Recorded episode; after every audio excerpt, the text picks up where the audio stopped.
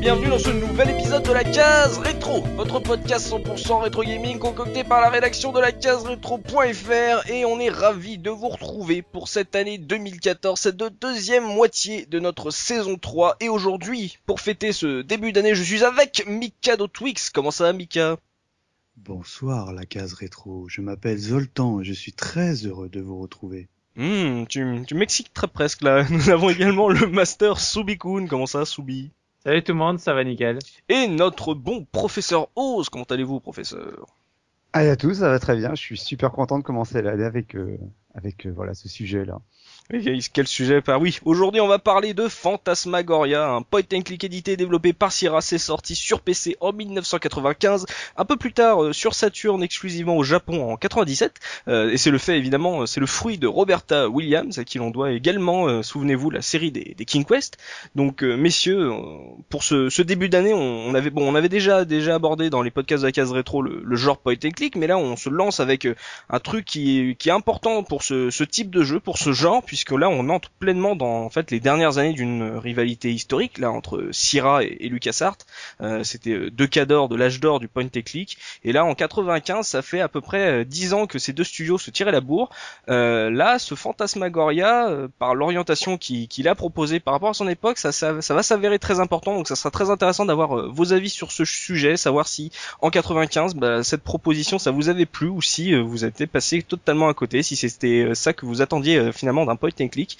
Donc évidemment, pour lancer le débat, ma question traditionnelle, quelle était votre toute première rencontre avec ce titre, Mika? Eh ben moi, comme vous le savez, je suis un grand fan de point and click. Oui. Et euh, c'est euh, en revanche, bon, bah, je l'avais vu à travers les magazines à l'époque. Mhm. Et mais j'y ai, on va dire, un peu joué et euh, plus plus, on va dire précisément récemment, mais j'y avais surtout joué à l'époque, euh, à peu près en 2000 quand j'ai connu euh, Mikadette, parce que ah, aussi était, était, fan de Point and Click et euh, je l'avais évidemment acheté euh, sur une brocante ou un truc comme ça. évidemment, notre papier la brocante. Et donc j'ai joué autour de 2000 à Fantasmagoria. Voilà. D'accord, donc vous êtes fait avec avec ta chère et tendre quelques point and click. Je me, voilà. je me souviens que tu avais fait la même chose avec Blade Runner, il me semble. Absolument. Et, pour la petite anecdote, je dégaine direct. C'est un jeu que je n'ai jamais pu finir mm. parce que euh, le jeu tournait, je crois, sous DOS ou un truc comme ça. Et mm. déjà à l'époque, avec les configs, euh, on va dire de l'an 2000, ben, le jeu il buguait, donc tu pouvais pas avoir la fin. Voilà, donc euh, je suis très content de faire cette émission parce que j'ai enfin pu voir comment l'aventure se, l'aventure se terminait. Quoi. Alors on, on, verra ça, on verra ça sur sur ce podcast. Master Subikun, toi, ta toute première rencontre avec ce jeu?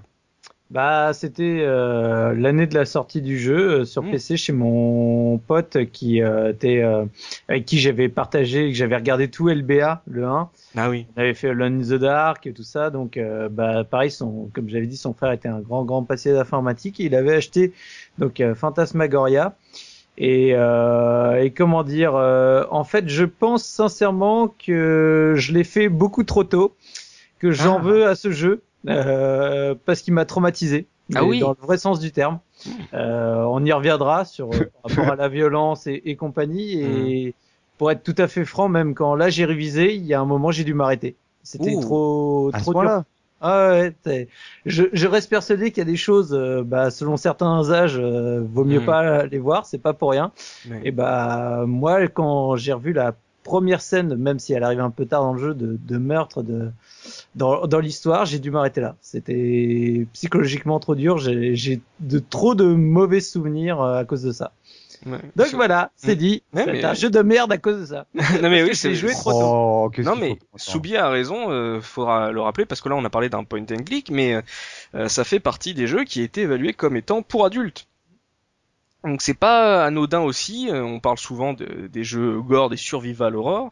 Euh, là, ça, même si c'était un point and click, il n'était pas à mettre entre toutes les mains. Euh, aujourd'hui, on a le Peggy, euh, les jeunes joueurs ont le Peggy pour essayer de s'orienter, mais à l'époque, c'était un peu plus obscur que ça. Toi, professeur, je te sais grand fan de ce jeu, mais quelle a été ta toute première rencontre avec ce titre? Eh bien, moi, en fait, voilà, le premier, contrairement à Soubi, m'a fait rire, mais justement parce que ma première rencontre, elle est venue après le 2, parce que ma première rencontre, elle s'est faite avec le Phantasmagoria 2, la Obsession Fatale, en 98, mm. je crois, quand avec mon frangin, quand on a eu notre PC, en fait, on avait un de ses, de ses potes de fac qui nous avait prêté euh, des jeux quoi. C'était à l'époque en même temps où j'avais découvert également bah, Tomb Raider quoi. T'avais quel âge euh, J'avais 16 ans je crois.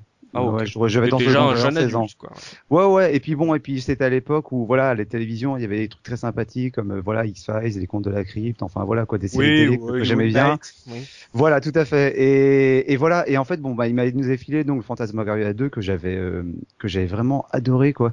Et en fait, bah, il m'a, euh, j'avais dit bah écoute, euh, c'est le deuxième épisode, j'aimerais bien pouvoir jouer au premier quoi. Il m'a dit ouais, enfin bon, le premier, tu vas voir, il est pas terrible. Techniquement, il voilà, il, il craint un peu quoi. Et c'est pour ça que comme j'ai fait le premier, bah après, il a bien voulu me le prêter. Et c'est vrai que moi, du coup, et- ayant fait les jeux à l'envers, le premier, il me faisait plus rigoler qu'autre chose parce que bon, que ce soit au niveau de la technique ou de la mise en scène, enfin, je trouvais qu'il y avait une sacrée différence par rapport euh, par rapport au deuxième épisode.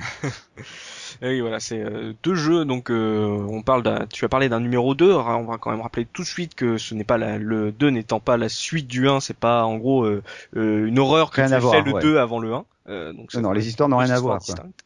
Donc lançons-nous vraiment, voilà, on parle d'histoire, euh, lançons-nous dans ce premier épisode de 95. Euh, comme je l'ai dit, c'est euh, Roberta Williams, donc c'est du King Quest, c'est du Sierra, donc là c'est un studio qui est aguerri euh, au, au genre point and click, ça doit faire à peu près 10 ans qu'ils en font. Euh, professeur Oz, est-ce que tu peux m'expliquer euh, voilà ce qu'il propose sur cette nouvelle histoire? C'est la fin des années 90, c'est un peu la, la fin de l'âge d'or, clairement la fin de l'âge d'or euh, du point and click. Donc euh, qu'est-ce qu'ils ont essayé de nous proposer? Bah écoute, c'est la fin de l'âge d'or du point and click et c'est également le début de, d'une mode qui finalement sera très très passagère. C'était la mode des, quand même des films interactifs. Oui. C'est-à-dire qu'il faut bien se dire que au milieu des années 90, euh, t'as le, l'ordinateur familial, l'ordinateur qui devient accessible à pas mal de monde. Le Et pour multimédia. Voilà, tout à fait. C'est le faire de lance du multimédia, c'est le fait de dire tiens, tu vas pouvoir regarder des films, des séries chez toi. Mm. Faut attirer le grand public. Alors les joueurs, bah, ils avaient déjà les jeux de toute façon, ils avaient leur console, ils avaient leur PC pour jouer. Ouais. Et pour attirer le grand public, ben fallait fallait avoir des produits, des produits vidéo. Alors je me rappelais qu'il y avait des musiciens comme Peter Gabriel ou Phil Collins qui proposaient des CD-ROM interactifs justement avec des clips des vidéos. Et du coup, tu as des éditeurs de jeux vidéo comme Sierra qui se sont lancés également dans le dans, dans la vague et qui ont voulu proposer justement des jeux en proposant enfin avec des avec des acteurs quoi. Et quand euh, quand est arrivé, bah, ça a été quand même le- la grosse surprise. Je me rappelle dans les dans, dans les revues de l'époque, Mhm. les mecs étaient étonnés parce que Sierra c'était quand même catalogué à l'opposé de LucasArts qui était très très loufoque dans les jeux vidéo qu'il proposait. Ouais. Sierra c'était quand même il y avait un côté très sérieux, parfois un peu plus familial. Il y avait les King Quest d'un côté, il y avait également les Police Quest qui eux étaient presque j'allais dire Quest, presque. ouais j'allais dire presque éducatifs pour les Police Quest, enfin un côté très Mhm. sérieux. Et là, Phantasmagoria, t'as l'impression qu'il renverse la table. Et euh, le côté très propre de la de, la- de la boîte, ben il le il le balance joyeusement pour proposer un jeu euh, plus sombre, euh, violent, comme l'a dit Soubi, voire même avec euh, avec du sexe quoi. Et Mm. c'est vrai que ça ça a vachement perturbé quand quand ça arrivait quoi. Ah, c'est pas ça qui m'a le plus perturbé, perso. c'est plus la violence que le sexe. Hein. Euh, moi, moi, été un, un peu plus choqué par le sexe que la violence. euh, enfin, la manière de présenter le sexe, euh, parce qu'on rappellera quand même au fil du temps que c'est quand même écrit par une femme. Euh, Moi, c'est le attends- caleçon, moi, qui m'a choqué. mais, euh, Attends, ne vendons pas la mèche trop vite. Donc Ose, euh, donc tu dis que là Sierra se lance dans un jeu définitivement plus adulte, un, un peu plus sombre. Euh, mais euh, ce premier épisode, de quoi il parle? C'est quoi le pitch de, de cette histoire? Alors le pitch, c'est un, un couple, c'est euh, donc la femme Adrienne Delaunay qui est avec son, son mari euh, Don. Adrienne Adrienne, elle est, elle est écrivain en fait, et son mari Don est photographe, et en fait ils ont fait l'acquisition d'un d'une charmante résidence euh, gothique, un manoir, manoir. euh, euh, qui, alors je ne sais même plus où il se trouve, je me demande si c'est pas aux États-Unis sur la une côte, côte est. Enfin, je, je suis pas allé chercher précisément où c'était. Donc, euh, on imagine un manoir bien lugubre, bien gothique, qui a appartenu à un, à un ancien magicien de la fin du 18e, du 19e siècle, je crois, qui s'appelait Carnot. Et en fait, ben, euh, dès les premiers Zla- jours. Zoltan. Zoltan, Zoltan Carnot. Et en fait, dès les, dès, dès- dès les premiers jours, bah, il s'avère que, bah, en, en même temps qu'Adrienne découvre un petit peu les Adrienne, lieux du pardon. château, et on a l'impression que le château, il a pas bougé depuis un siècle. C'est-à-dire que tu as toujours dedans les, euh, les différentes machines du, euh, du magicien. Donc pendant Mhm. qu'Adrienne visite le château, bah, il y a son, son mari euh, Don qui change un petit peu de caractère. Au début, on a un personnage qui est très amoureux, très très tendre, et qui Ouais. devient de plus en plus euh, furieux, euh, violent. Et bah en fait, bah, toute l'histoire du jeu, ça va être justement euh, Adrienne qui va essayer de, de trouver un moyen de, bah, de lever finalement le le, sortilège, le sortilège qui serait Ouais. tombé sur sur son mari. Quoi. Donc on joue la femme. Et on joue la femme. Et donc c'est un jeu avec une héroïne, tout à fait. D'accord. Donc euh, découverte, euh, donc euh, visiblement une enquête qui se passe euh, seulement dans, dans le manoir ou dans la, on, peut sortir là-dedans? C'est quoi? C'est un huis ah, clos? C'est le gros, le, gros, le gros de l'enquête se, se, fait effectivement dans le manoir, mais après il y a un petit village aux, alentours où on peut aller justement discuter un peu les autochtones. Où oh originalité, les autochtones disent oh c'est vous qui avez acheté le Marnois de vous êtes fou et tout. Enfin bref, voilà quoi. Enfin, on voit les et franchement, on voit les clichés du genre quoi, du genre quoi. C'est vraiment une histoire de, de série. Alors je sais jamais si on dit série B, série Z, mais euh... bah là, faudra inventer une nouvelle lettre, hein, mais. Euh... Faudra... Bah, je pense que c'est le genre de, de, scénario qui plairait bien à notre ami Creepers, parce que que ce soit le premier ou le deuxième jeu, de toute façon, on est au niveau des scénarios, on est vraiment dans des trucs. Euh, enfin, pour moi, c'est c'est au-delà du réel. C'est la série au-delà du réel. moi, euh, allez, what the fuck, on y va quoi. Moi, je trouve que on est Enfin, j'ai hésité quand j'ai parce que pour être franc, j'ai regardé une run pour préparer un peu l'émission hmm. et euh, j'ai hésité entre euh, le le gros nanar et euh, un peu le, le, film porno mais des années 80 parce que je vous invite à écouter ne serait-ce que l'introduction sans l'image là, tu dis, attends, mais c'est, un vieux porno des années 80, quoi, tu vois. Enfin, oui, ça va, chérie, tu as bien dormi. Oh, j'ai encore fait des cauchemars. Oh, si, et si j'allais faire un peu de plomberie? Pour, le dire tout de suite, je pense que ça vient si tu l'as regardé en VF, parce que la, la version française, euh, alors que il y a notre chère Madame Cadol qui fait le doublage de ah. Adrienne. Moi qui avais pas rejoué depuis, euh, justement, ça m'a ça m'a vraiment marqué, me dire ah bah merde putain, je... la voix j'avais pas fait gaffe. Sauf que c'est vrai que en version française, le euh, Soubinette était à côté de moi au moment où j'ai relancé le jeu et on était vraiment en train de se marrer parce que le ah doublage français ça fait vraiment euh, vieux porn euh, des années 80 mais par contre c'est pas du tout le cas je trouve dans la version euh, dans la version VO hein. c'est c'est vraiment je pense spécifique à la version française. Mais sauf, en fait, dans, sauf dans la coiffure du mari mais ça c'est d'ailleurs je trouve qu'il ressemble à Travolta quand il était jeune un peu oui. Mm. Moi, quand j'ai relancé le jeu, en fait, ça m'a rappelé toutes ces séries qu'on avait au début des années 90, comme les Beverly Hills, c'est enfin voilà, où t'as as des acteurs avec, des événements très colorés, t'as le doublage qui est, t'as le doublage qui est particulier, qui est très dynamique, tout en étant un peu décalé par rapport à ce que t'as à l'image. Enfin, vraiment, ouais, ça m'a rappelé ces ces séries là qui pourtant étaient censées être des séries de jeunes, et qui ont mal vieilli par maintenant. contre, les, les habits de l'héroïne, ils datent de des années 70-80, quoi, pas plus, parce que euh, la nénette est très très belle, hein, faut dire les choses. Mais euh, malheureusement, euh, enfin quand, quand j'ai regardé et quand j'y ai joué, j'avais un peu l'impression que c'était la gourdasse de service, tu sais, la blonde de service. Et euh, bah, je sais pas, elle a, elle a, des pantalons qui remontent limite au, au nombril, tu sais, et un magnifique pull orange qui, qui euh, bah, qu'elle garde absolument toute l'aventure quoi. Faut faire un, faut, fallait évidemment faire un contraste avec le fond vert. On en reparlera dans la technique, mais euh, donc euh, Oz nous a parlé du pitch. Euh, Soubi, toi, qui a été donc visiblement traumatisé par cette histoire, euh, dans son déroulé, comment ça se fait que tu peux être traumatisé Est-ce que ça va très loin Est-ce que c'est un truc qu'on n'avait pas vu en 95 Est-ce qu'ils sont allés trop loin peut-être? Bah, Déjà, enfin, il y a plusieurs points. C'est déjà hmm. faut rappeler que moi, à cette époque, j'avais 11 ans. Ah oui.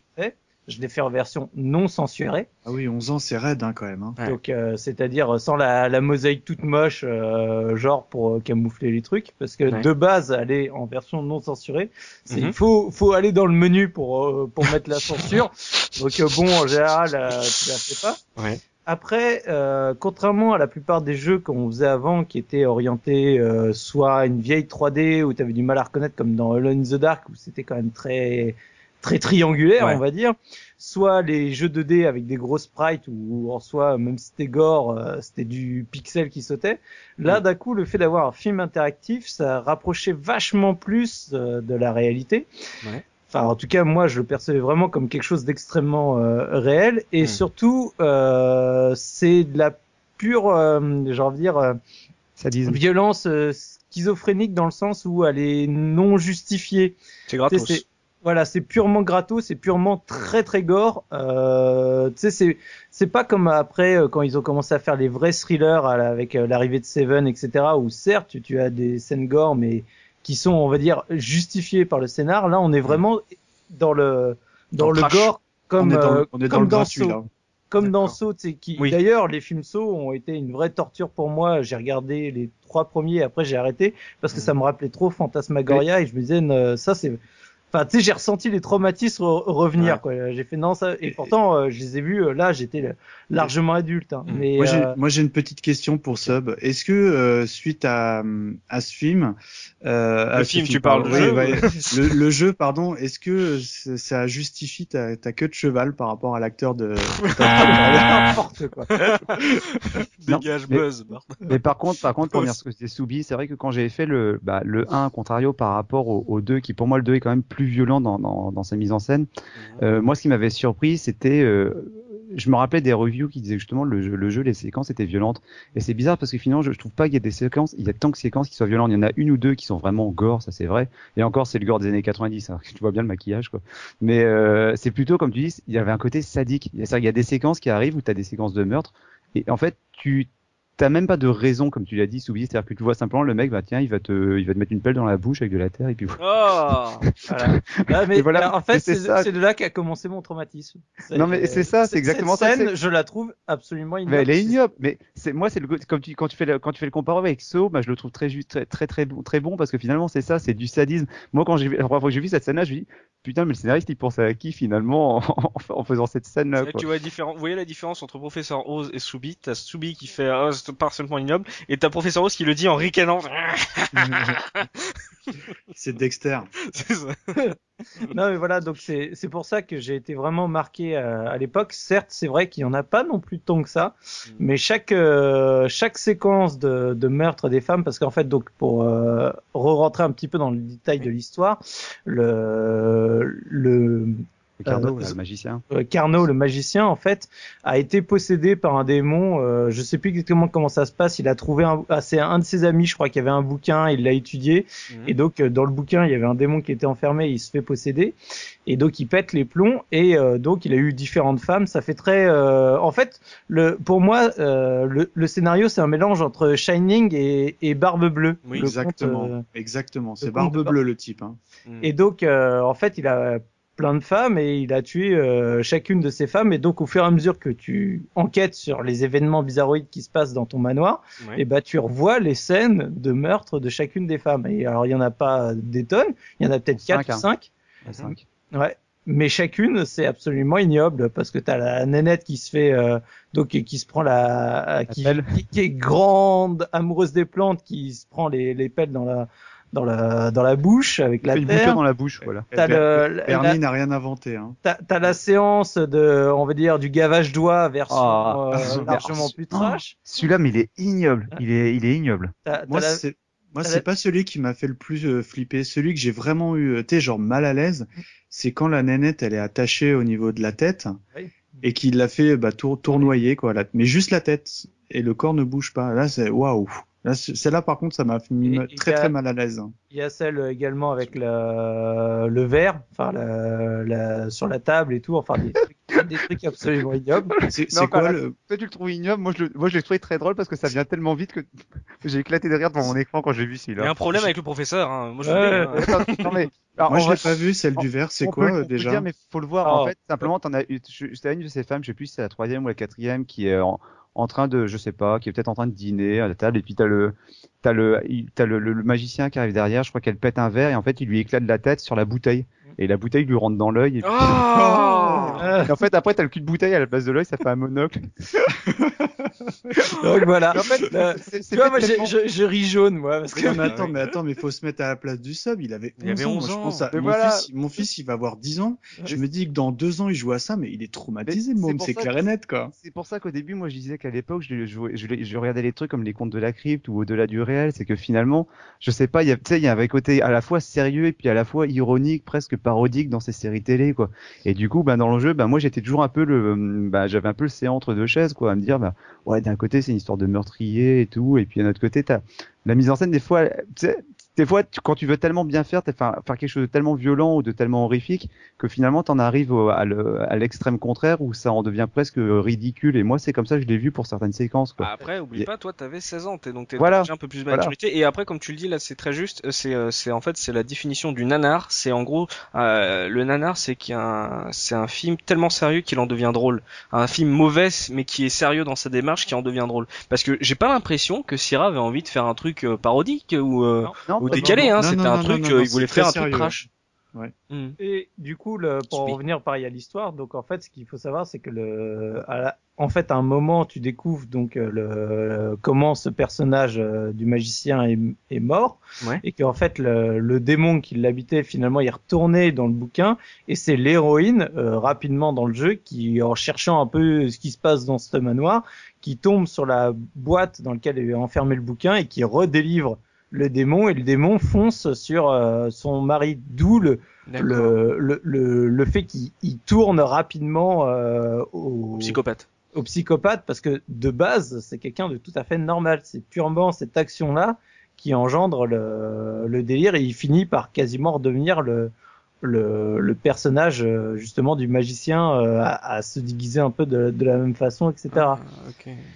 Donc voilà, pour l'histoire, euh, en fait, elle, elle, serait juste pas amusée à essayer de de virer ses saloperies de briques dans la dans la cheminée avec euh, une séquence où tu vois le mur de briques monter genre vraiment à l'arrache, qu'elle est en train d'enlever les briques une par une. En fait, euh, le, le, jeu serait resté à son stade normal. Voilà, c'est deux amoureux qui viennent d'acheter une maison. Quoi. Pendant, pendant le jeu, il y avait un côté, qui, il y a un truc qui me faisait rire, c'est que quand même le, le, au début, le, le mari la donne, bah, il est en train de faire son labo photo dans une ancienne salle de bain à l'étage, quoi. Ouais. Donc lui, il est en train de trimer, il dit ouais, j'en ai à peu près pour une semaine de travaux et tout.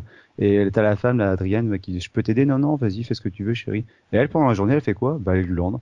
Tiens, elle visite un peu le château. Elle vient, et, tout. elle et puis, vient, elle vient embêter son mari. Souvent, non, quoi. mais ce qui est énorme, c'est qu'elle visite le château. Genre, je sais pas, ils ont quand même acheté un château, quoi. Ils ont Oui. acheté un manoir. Elle le découvre, quoi.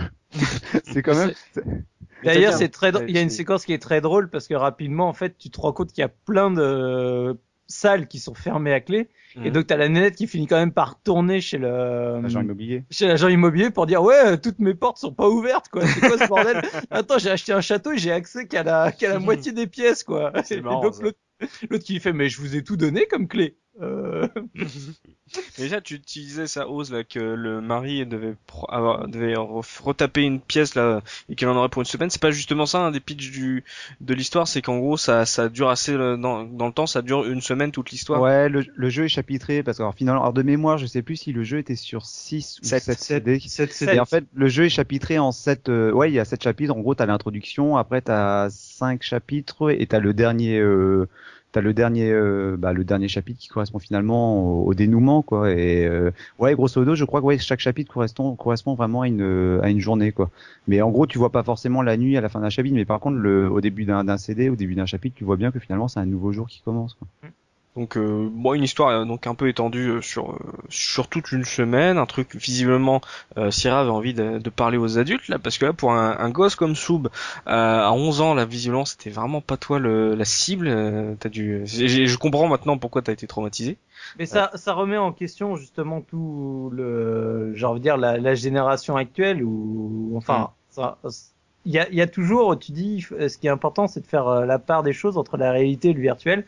Et il y a toujours un moment quand le graphisme devient trop proche de la réalité, ça devient difficile de faire, euh, Abstraction. de faire, de faire abstraction. Et moi, à l'époque, sur ce jeu-là, justement à cause de la technique graphique, j'ai eu beaucoup de mal à faire abstraction et donc ça m'a vraiment marqué. Ça Mhm. m'a vraiment traumatisé. Et c'est, je, je, je le dis haut et fort pour euh, arrêter de croire que genre t'as jamais aucun impact euh, sur ce genre de d'œuvre, on va dire, euh, par rapport à, à, à tes mômes. Il y a des trucs qui peuvent Mhm. traumatiser et ce jeu-là m'a traumatisé. Et c'est d'ailleurs pour ça que j'ai jamais fait le 2 parce que je, même si j'étais plus vieux, même si euh, j'ai eu plein d'occasions de le faire, Hmm. psychologiquement, c'était, je voulais pas retourner là-dedans, quoi. Ouais, je comprends. Euh, bah justement, là, tu parlais de- du fait que la technique était était telle que bah, pour un jeune, on se, il y avait un moment où euh, bah là, c'est difficile de faire la part des choses. Bah lançons-nous justement dans cette technique. On fait d'habitude, c'est ce qu'on fait en, en dernier euh, quand on parle d'un jeu sur la case rétro. Mais là, pour le coup, là, on peut vraiment pas passer à côté parce que c'est un des trucs qui est, c'est une des features euh, les plus euh, visibles, on va dire. Comme vous l'avez dit, c'est vous parliez d'un film interactif. C'est donc un point and click où le personnage est une actrice filmée euh, qui se déplace dans, dans des décors. Pour le premier, et, lui et moi, il me semble que c'est pas des vrais décors, ce sont des décors en 3D.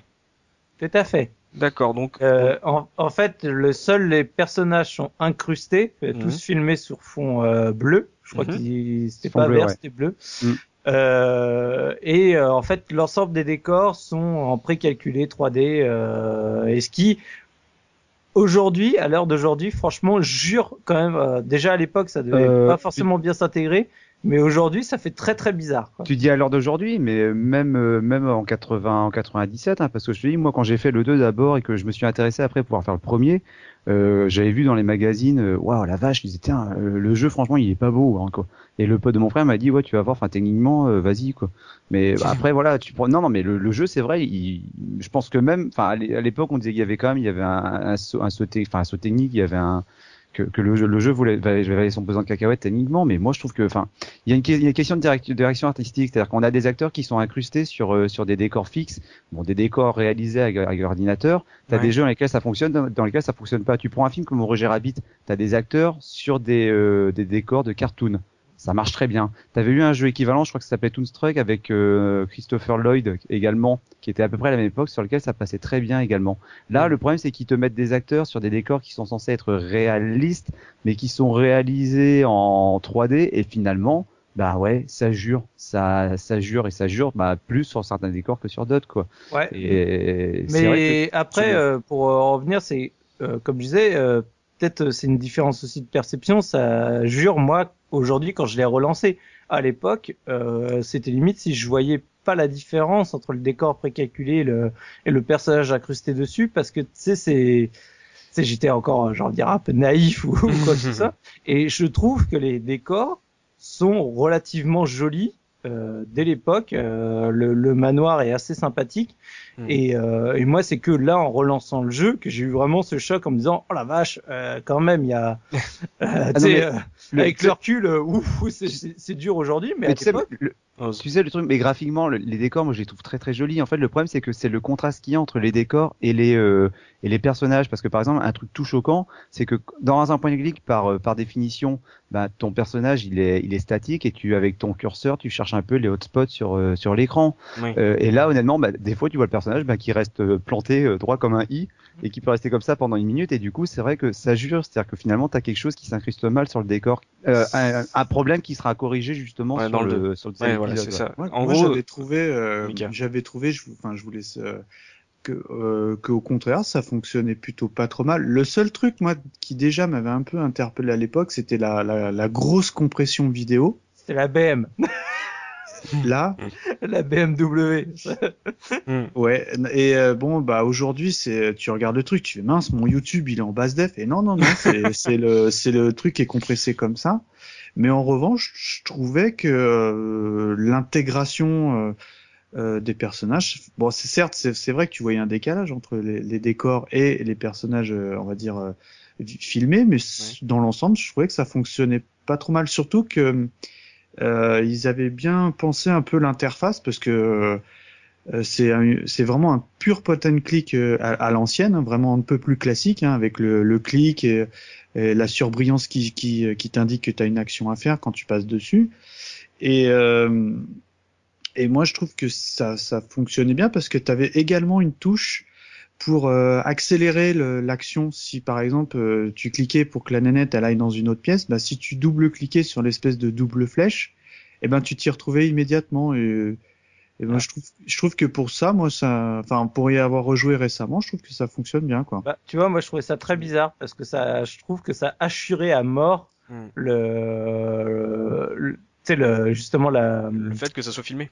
Ouais, parce qu'en fait, d'un coup, tu pouvais vraiment skipper le, Ah bah complètement. L'animation, donc que tu te retrouvais d'une un, un moment, elle, est en train de se lever, t'appuies et en fait elle est devant un tiroir qu'elle a ouvert quoi. Tu fais euh, Et puis, et puis en plus, ça, ça, ça a un côté vicieux. C'est-à-dire, comme tu l'as dit, Mikado, bah, quand tu veux zapper une cinématique qui peut être un peu longue, parce qu'on on pourra dire peut-être tout à l'heure sur les, les points rigolos, des fois, t'as des, t'as des cinématiques qui durent longtemps, très longtemps, et donc du coup, tu double-cliques pour la, pour la sauter, donc euh, pour la sauter la hein. Et, euh, et- mais le problème, c'est que des fois, tu peux passer à côté de certaines cinématiques clés comme ça, parce que par exemple, tu vas cliquer sur un objet, tu vas la voir euh, enclencher son mouvement, et tu te dis, ouais, bon, c'est bon, j'en ai encore pour une demi-heure pour qu'elle ouvre son tiroir. Et là, en fait, bah, tu sautes une, une, une vidéo où, dans laquelle il allait se passer quelque chose, je sais pas, une apparition fantomatique. Et euh, ça, par contre, moi, ça m'est arrivé deux, trois fois, ce qui fait que du coup, Ah j'avais oui, tellement oui, tu, peur- j'avais oui, tu peux skipper un Ah truc ouais, que ouais. Je n'avais pas vu quoi. Ah, ce qui fait que j'avais tellement peur finalement de de, de, de, de, louper un truc important où il y avait une information que du coup je laissais, tu sais, quand, quand je lançais une cinématique, je, je, je posais la souris, je laissais la vidéo, tant pis si ça devait durer deux minutes, même si c'était que pour péter un mur. Mais t'as dit un truc très juste là, quand tu parlais du fait que en gros quand tu ne fais rien, euh, ton personnage ne bouge pas et euh, la différence avec en fait un personnage qui est dessiné, c'est que le personnage qui est dessiné comme ça quand il ne bouge pas, en gros, c'est pas forcément euh, très choquant. Le problème qu'ils ont visiblement, comme tu l'as dit, ça, ça sera corrigé dans le deuxième épisode, c'est que quand tu ne bouges pas, en fait, ils ont certainement demandé à l'actrice en fait de se mettre droite comme un piquet Mhm. Euh, les, les mains le long du corps et ne bouge plus. Et d'autant plus que dans d'autres point and click, c'est-à-dire que tu, quand tu es sur un écran fixe, tu peux très bien cliquer par exemple si ton personnage est à gauche, tu peux cliquer à droite, tu vas faire ton personnage qui va peut-être marcher un petit peu et puis qui va se, planter à droite. Mhm. Là en fait quand tu es sur un écran fixe, elle est à un endroit précis. Si par exemple elle est dans la cuisine, elle va être à côté de la table de la cuisine, elle sera nulle part ailleurs. Si tu mhm. cliques sur le frigo, tu vas pas la voir se déplacer vers le frigo, tu vas voir peut-être une cinématique ou alors tu vas voir un, un autre plan de la cuisine où tu la verras devant le frigo, mais tu n'as pas ce genre de mouvement. C'est pour ça du coup ça renforce vraiment le côté euh, finalement statique. Les animations, tu les as pendant les cinématiques, tu vois pas le personnage se déplacer sur le sur le plan. Ça tranche en fait au moment où t'es du moment où t'es inactif au moment où elle va faire une action. Alors bien sûr, j'imagine pour vous, hein, 95, ça devait être très impressionnant en fait de voir euh, en gros un personnage bouger euh, avec autant d'aisance, avec autant de naturel. Mais en fait, quand elle bouge pas, c'est plus bah, choquant que dans un jeu 2D. Bah non, justement, justement parce qu'ils te vendent ça comme un film interactif, donc tu t'attends justement à voir un film ou tout du moins l'équivalent d'une série télé. Et finalement, bah, ça jure parce que tu te rends compte que t'as t'as quelque chose de fixe. Euh, t'es bien placé pour savoir que le bah, cinéma c'est le, le c'est le mouvement. Et bah justement là le mouvement tu l'as pas. Donc tu sais quelque part c'est un petit peu comme si tu avais le bah, la promesse qui était pas qui était pas tenue quoi. C'est pour ça le le, le, jeu il, au niveau de sa technique, il est un peu paradoxal, c'est que quelque part ils ont voulu faire quelque chose d'assez impressionnant. Ça l'est malgré, même si moi j'ai quelques revenus par rapport à ça, ils ont voulu faire quelque chose qui sortait du lot également par rapport aux autres productions vidéoludiques. Ça marche également, mais du coup, bah euh, tu te retrouves à avoir un produit qui ouais, qui est plus, euh, qui est peut-être moins, moins tiré vers le roman photo presque, le roman photo avec des transitions animées. Voilà, tout à fait. mais, non mais en fait, quand je regardais sur la technique justement, comme tu le dis, c'était un peu l'effervescence des, des, films interactifs. Euh, 95, donc la date de sortie de, de, ce premier Fantasmagoria, on avait Wing Commander 4 déjà, euh, qui avait des acteurs hautement, on va dire, sans être méchant avec ceux qui ont fait Fantasmagoria, qui étaient d'un autre niveau. Hein. Il y avait John Rhys Davis, il y avait le euh, le mec de Orange Milk oui, Mark Hamill évidemment. Biff Tannen. oui, Biff Tannen. Donc tu vois, il y avait un, en gros, il y avait, euh, en plus, ils étaient déjà à l'époque euh, dans des vrais décors et tout, mais ça restait, on va dire, euh, un truc clinquant dans un jeu de, de, de shoot, on va dire. et en même temps, en 95, donc, il y a eu le premier Command Conquer, où justement, là, il y avait des cinématiques filmées entre les phases de gameplay. là, c'était un truc un peu encore hybride, ce Fantasmagoria, de se dire que tu joues des gens qui sont filmés, mais en même temps, dans le premier, tu ne joues pas encore dans des décors naturels, euh, est-ce que c'est pas un truc qui était, euh, bon, on verra l'année d'après en plus euh, que qui a été corrigé, mais c'était pas frustrant pour pour vous en 95 d'avoir un truc qui était entre entre deux autres comme tu le dis en plus c'est un décor en 3D mais finalement la, caméra elle bouge pas donc est-ce que ça avait vraiment de la un intérêt enfin est-ce que c'était agréable à l'œil? On est dans la technique est-ce que c'est un truc vous vous parliez entre vous on se dit ah là c'est trop trop fort on n'a jamais vu ça bah, moi, perso, oui. Après, euh, je laisse les autres. Euh... Bah, moi, pour être, moi, ce que, moi, je l'ai surtout vécu comme un point and click classique. Euh, comme je le disais, vraiment les, les, les, les touches, le, enfin le, le, le, déroulé de la souris, c'est on ne peut plus classique. Et euh, après, euh, j'ai, enfin entre guillemets, pour moi, le côté euh, technique du, du, du, jeu, c'était secondaire. Quoi. C'est parce que c'était un point and click et que j'aimais bien ça, mais ah, c'est quand même vachement mis en avant euh, le fait que ce soit des vrais acteurs. Ouais, mais c'est pas ce qui m'a le plus, euh, on va dire, euh, euh scotché quoi. C'était, bah, j'aimais bien, voilà, les recherches et machin. Il faut la clé pour trouver ci, il faut retrouver. Toi, c'est plus ça que moi que je retiendrai, plus que. Après, moi, je, comme je l'ai dit, je trouvais qu'à l'époque, c'était, c'était plutôt pas trop mal fait, quoi. Tu sais, il y a aussi un argument massue, c'est que le jeu, il pesait, il tenait sur 7 CD. Et tu sais, Ouais. généralement, quand on était euh, des gamins, pour nous, euh, plus t'avais de CD, euh, plus tu utilisais. Ah bah, ah bah, c'est super long, quoi. C'est même écrit sur la boîte. Hein, euh, Ouais, il y a 7 CD, il y a un gros Alors- macaron. Hein. C'était Alors l'époque de la surenchère du nombre de CD et du fait de mettre de- le maximum de cinématiques, Ouais. de, de séquences interactives, du multimédia justement. Le CD c'était à fond le multimédia, donc euh, t'avais euh, les même le X Files, euh, le jeu pareil sur cette CD. Enfin, Mm. c'était euh, vraiment la surenchère du nombre de, de CD quoi. Mm. L'époque où c'était bien d'avoir plein de CD, plein de CD. Ouais. Mais euh, parce que on en reparlera en plus, un peu plus sur, euh, sur le deuxième épisode, mais euh, au niveau du point and click, comme on l'a dit, c'était à la fin de l'âge d'or. Euh, Est-ce que au niveau de la technique, c'était pour vous ce qui allait être le futur du, du point and click Pour vous, c'était vers là que ça devait aller le, le point and click On arrête le dessin et on fait du avec des acteurs? Attends, non, pour moi, il y avait deux, il y avait, il y avait les deux maisons. C'est-à-dire qu'on a dit au début, tu avais la maison Lucas et tu la maison Sierra. Et pour Mm. moi, il n'y en avait pas une qui était meilleure que l'autre. C'est-à-dire que j'aimais bien les deux. C'est-à-dire Mm. que tu vois, peut-être que Soubi en parlera tout à l'heure dans la revue de presse, mais quand ce genre de jeu arrivait, là, les films interactifs, t'as- j'ai l'impression que tu avais un peu la presse spécialisée qui regardait ça un peu de haut en disant, ouais, enfin bon, euh, ça, c'est pas des jeux, quoi. Et moi, finalement, moi, je prenais ça comme des jeux, mais comme des jeux différents qui avaient peut-être un, un aspect ludique moindre par rapport à d'autres jeux. on fait, on fait un podcast sur Eviren, là J'ai pas compris, là. Non, mais c'est un débat qui revient aujourd'hui. Non, non, non, mais voilà, mais oui, mais justement, on y reviendra peut-être à la fin. Euh, j'ai- J'y ai pensé parce que j'ai fait le comparo justement avec ce qu'on voit depuis quelques années sur le sur, sur le jeu vidéo. Mhm. Mais voilà, moi, je me disais pas, mais non, c'est c'est peut-être un film interactif, mais c'est un genre du jeu vidéo. C'est un genre peut-être où tu joues moins, où tu contemples un peu plus, où c'est beaucoup plus lent.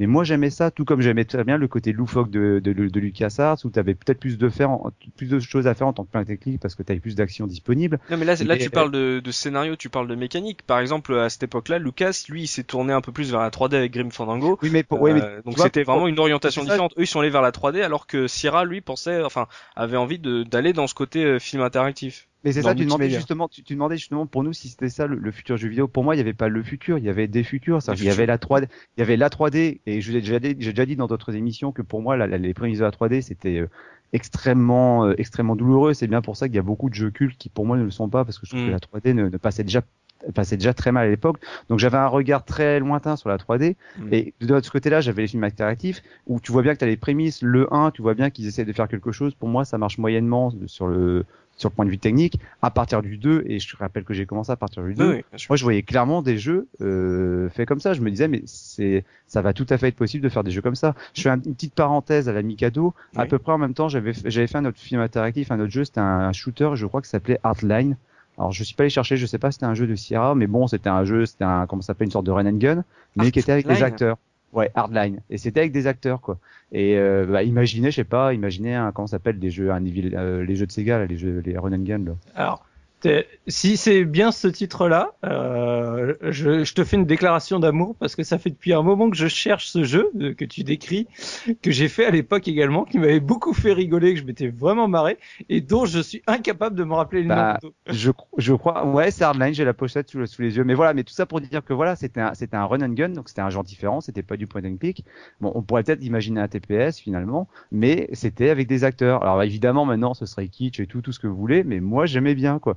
Et voilà, et je me disais, bah voilà, on peut très bien avoir les doubles promesses, tu peux très bien imaginer des jeux faits à base de dessins animés, des jeux faits à la base de, euh, des dessins animés. Quelque part, les Chevaliers de Baphomet, c'était quasiment du dessin animé. Tu pouvais Mhm. avoir de la 3D comme Grim Fandango, et tu pouvais avoir de, des films interactifs, bah, la Fantasmagoria. D'accord. Je te confirme, je Oui, t'aime. Ah, Je- là, tu, c'est- ça, et franchement, ça fait peut-être depuis 5-6 ans que je cherche désespérément c'était quoi ce jeu, sans faire des recherches très poussées, mais là, euh, merci, merci. Je, je crois que je vais me le refaire juste on, pour on fera un live sur Hardline. oui, c'est ça. Un, live sur Hardline. Euh, donc, ouais, pour toi, c'était vraiment une, une orientation comme une autre. C'était pas forcément ce qui allait remplacer le, le, le point and click traditionnel ou jeu vidéo, on va dire traditionnel.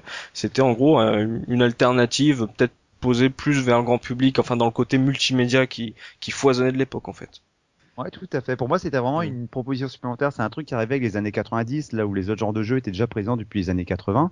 Ouais. Donc c'était quelque chose de supplémentaire. Bon, on a vu que finalement, ça n'a pas duré très longtemps parce que les, les joueurs s'en sont lassés. Ouais. Mais euh, je voyais ça, moi, je trouvais ça vraiment très intéressant. Et je voyais pas forcément le côté euh, limitant du, du genre parce qu'il y a, il y a des limites forcément. Moi, je Mm. prenais vraiment les qualités là où elles étaient. Bon, bon. Je suis peut-être le seul dans l'émission, mais bon. Non, mais tu, tu, tu parles de qualité là où vous êtes, bah on va se lancer vraiment dans le gameplay. Tu dis que voilà, que peu importe en gros le le, le calice, euh, pourvu qu'on ait une ivresse, est-ce que ça faisait un bon un bon point and click ce, ce Fantasmagoria? Soubi, euh, toi en termes de, de jeu, est-ce qu'il était agréable? Est-ce qu'il était est-ce qu'il y avait un, un challenge euh, corsé? Est-ce que c'était bien rythmé? Comment voilà de, de des point and click que t'as fait, com comment tu le placerais celui-là, même s'il t'a traumatisé? Bah, moi, à l'époque, euh, en tant que point and click, je trouvais très bien parce qu'il était facile. Ah. Euh, à, justement, à l'âge que j'avais, euh, on va dire les point and click euh, précédents que j'avais essayé, j'étais jamais allé bien loin parce que à l'époque, on n'avait pas de forcément de soluce, il n'y avait pas internet ou quoi que ce soit, et rapidement, ça me saoulait de m'arracher les cheveux pour euh, essayer de me débloquer une situation. Mm. Euh, je me rappelle des Goblins, Woodruff et compagnie où rapidement euh, je laissais tomber. Je sais plus s'ils sont sortis avant ou après, mais euh, en gros, c'était j'ai apprécié c'est peut-être le seul point sur lequel j'ai apprécié. Parce que c'était simple et t'avais peu d'items euh, à récupérer. T'avais les items tu les associais pas. C'est juste tu les récupérais. T'avais un inventaire. T'avais quatre ca euh, 8 cases en tout. Et après t'avais juste à mettre sur le, le personnage ou sur le, le truc sur lequel tu voulais faire une interaction. Si jamais t'étais bloqué t'avais le crâne qui était à côté de toi qui te donnait des indications quand tu Ah, cliquais déjà? dessus. Oui. Ah, je crois que c'est un truc très nouveau ça, moi le côté aide. euh, Non, non, il avait mis, ouais. Non, non, donc euh, il te, il te, il te disait pas exactement quoi faire, mais il te Mm. mettait sur la voie. Ah, ce serait vachement bien si t'allais voir euh, par là. Il a une voix comme ça non, c'est- il avait une voix bien, Futural. ouais, bien sombre, bien. Je te conseille d'aller voir au village. D'a- D'ailleurs, pour le, quand tu veux mettre le mode censure, parce que quand j'ai relancé le jeu, j'ai regardé comment ça se passait, Ouais. et il te dit vraiment, euh, faites gaffe, euh, vous allez mettre le mode censure. Je demande un mot de passe, et si tu mets pas le mot, de- enfin si tu oublies le mot de passe, tu seras obligé de réinstaller le jeu parce que je pourrais rien faire pour toi. Ok, d'accord. Tu vois, tu vois l'histoire du crâne. Pour moi, c'était presque un défaut du jeu parce que du coup, après, tu dois vachement faire gaffe. Tu dois te limiter à ne pas cliquer sur le crâne dès que t'es bloqué parce que le charme de ce genre de jeu, justement, c'est de tenter un peu toutes les combinaisons. Voilà, ouais. c'est de galérer. Alors, Ah oui, je, je fais toujours, le- je fais toujours l'opposition avec LucasArts parce que LucasArts, comme tu avais le, le système justement des, euh, des différentes actions, regarder, tirer, pousser, ouvrir, fer- ouvrir fermer, tu avais un, un nombre exponentiel de possibilités, ce qui fait que tu pouvais vite être bloqué et vite être découragé. Là, dans les jeux Sierra, comme tu l'as dit, ça reste quand même très simple, c'est que tu as une petite panoplie d'objets que tu peux tester euh, sur différents objets ou sur différents personnages. Donc finalement, à, euh, à partir du moment où tu es un minimum patient, euh, tu vas pas être bloqué, d'autant plus que les actions à réaliser sont souvent assez logiques. T'as pas Ouais. de trucs euh, tordus euh, comme faire une clé à molette avec la queue d'un singe, quoi. Donc, euh, Ça, ça a marqué ouais. les joueurs, ça. hein. Et puis comme comme l'a souligné Sub, le jeu c'est un, un très facile point and click quoi. Le, le seul truc moi qui m'a vraiment dérangé quand, quand j'y ai rejoué, c'est que il y a quand même des faiblesses. Euh, je sais pas si elles sont scénaristiques ou techniques, mais bah, à un moment Victoria, vous savez, se retrouve dans une sorte de salle de torture là où il y a une, euh, une sorte de chaise électrique ouais. et euh, elle va le- elle va tu vas le toucher, elle va, elle va prendre une châtaigne, elle va se prendre un coup de jus. Bon, bah, ok, tu dis ok, tout, ok, et bah si tu le retouches, et bah il se repasse exactement la même action, la même action, alors que moi j'étais habitué où ah bah non, je me suis pris une châtaigne une fois, j'y retourne pas quoi, tu vois. Ouais, ou bien, ou alors t'as le personnage qui va te dire, oui, voilà, le personnage qui fait une remarque comme ça, il dit, bah ouais, c'est bon, je vais pas y mettre deux fois mes doigts, quoi. Ouais, c'est ça. Et là non, tu peux, euh, tu peux, tu peux te recoiffer 200 fois devant les miroirs, il y a aucun problème quoi, Ouais, tu c'est vois. comme euh, d'autres euh, personnages secondaires où tu vas aller en voir 150 fois et ils te répondent toujours la même chose. Au bout d'un moment, c'est le développeur, il va pas prendre, écrire 150 000 Non, mais- alternatives non, mais- différentes pour que tu.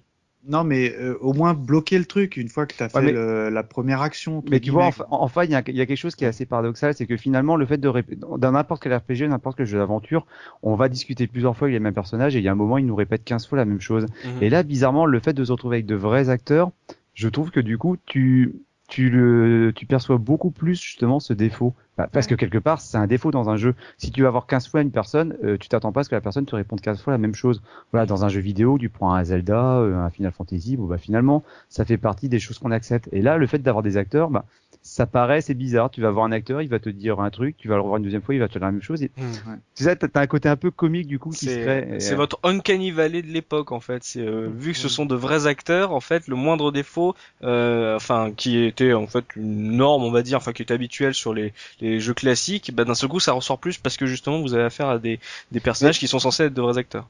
Mais cela dit, justement, enfin, faut pas être trop méchant non plus parce que je trouve que le, jeu en lui-même évite bien juste ce, ce, genre de ce genre de défaut parce que quand, hormis le, ce que tu disais tout à l'heure, euh, Mikado, avec l'histoire de la, de, la, de la chaise électrique, généralement, quand tu as fait une action euh, sur un personnage, je pense en particulier par exemple avec Don dès qu'il commence à se fâcher, après tu as genre une porte qui est fermée, tu peux plus accéder à tel personnage ou euh, où, il a, où il est disparu. Enfin, il réussit finalement à bien contourner ce, ce problème, je trouve là, parce que ça m'avait pas marqué à l'époque.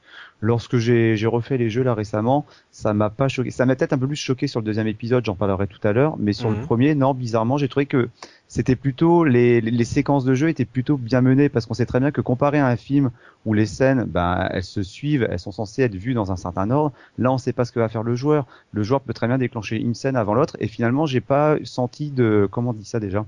J'ai pas senti de d'anachronisme? Ouais, d'anachronisme finalement par rapport dans, au, bah. dialogue tel qu'il venait dans le jeu, quoi. Moi, moi, je, moi, moi, je, en revanche, euh, je dirais pas que c'est des anachronismes, mais il y a des trucs quand même au niveau scénaristique parce que euh, comme on le dit, enfin, on a quand même le sentiment d'être devant un film interactif.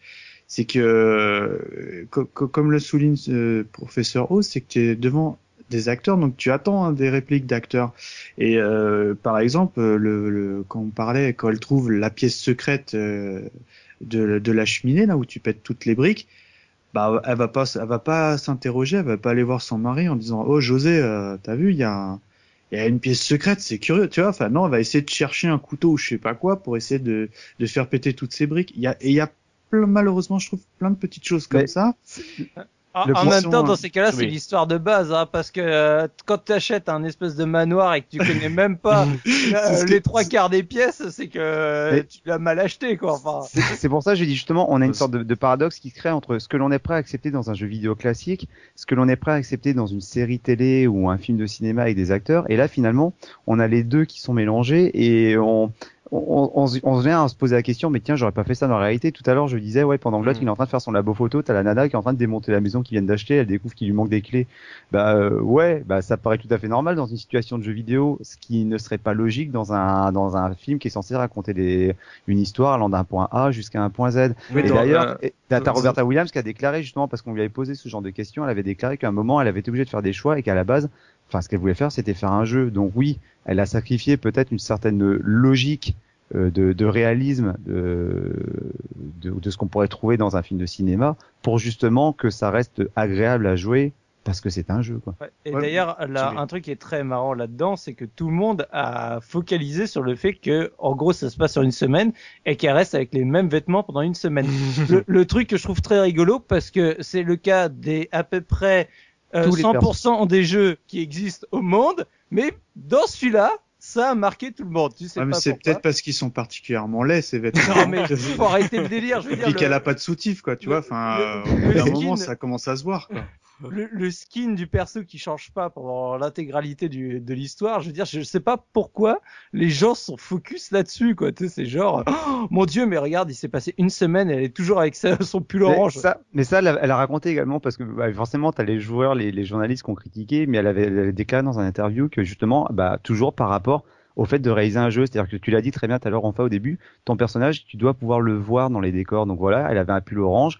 Euh, si elle s'était retrouvée un moment avec un pull bleu ou un pull vert, le joueur aurait pu être troublé, se demander mais pourquoi elle a changé de pull? Il y a tel un indice, il y a quelque chose que j'ai loupé dans l'histoire? Alors, en oh, bleu, on pas vu du tout, elle aurait été dans le décor. voilà, non, voilà. Mais, mais une tête qui bouge dans le décor. Oh merde non, mais voilà, mais faut quand même se dire que quand on est dans un jeu, il y a des règles d'interactivité à respecter. Mhm. À partir du moment où tu es en plus dans un jeu d'enquête où tu dois chercher des informations, si ton mhm. personnage principal en plus change de, de vêtements, euh, tu vas te poser la question, j'ai loupé quelque chose. Et d'ailleurs, ils avaient même prévu dans le jeu de pouvoir changer l'événement parce qu'ils avaient prévu dans la chambre, tu es l'armoire, qu'on puisse ouvrir l'armoire et voir un peu l'événement. Et ils ont laissé tomber l'idée parce qu'ils se sont dit qu'en termes de clarté et de lisibilité du, euh, du jeu, bah, euh, le titre, le titre, euh, il perdrait quoi. Et il y avait un autre point. De tourner les séquences avec à chaque fois le, des frames différentes. Parce que, ce que j'allais dire, c'est qu'il y a un autre point. Le problème, c'est que l'ensemble des objets se récupèrent pas forcément au même moment dans un mm. chapitre. Tu peux très bien récupérer un objet toi dans le chapitre 1 et mm. finalement un autre joueur va le récupérer dans le chapitre 2 parce que c'est pas un objet qui est clé au chapitre euh, à, à, cet instant T. Donc t'imagines si elle avait changé de tenue dans le chapitre 2 et que bah en fait finalement elle avait pas récupéré un item que tu aurais pu récupérer dès le 1, mmh. faut refaire toutes les séquences en double, quadruple, etc. Faut tourner le jeu trois fois quoi presque. Ouais parce que c'est pas comment on appelle ça déjà d'habitude le, le, fait tu sais d'avoir plusieurs fois le même personnage mais avec des couleurs différentes c'est le swap color. Oui. Voilà, ça avec des sprites c'est très facile à faire. Avec des acteurs, euh, bah non quoi.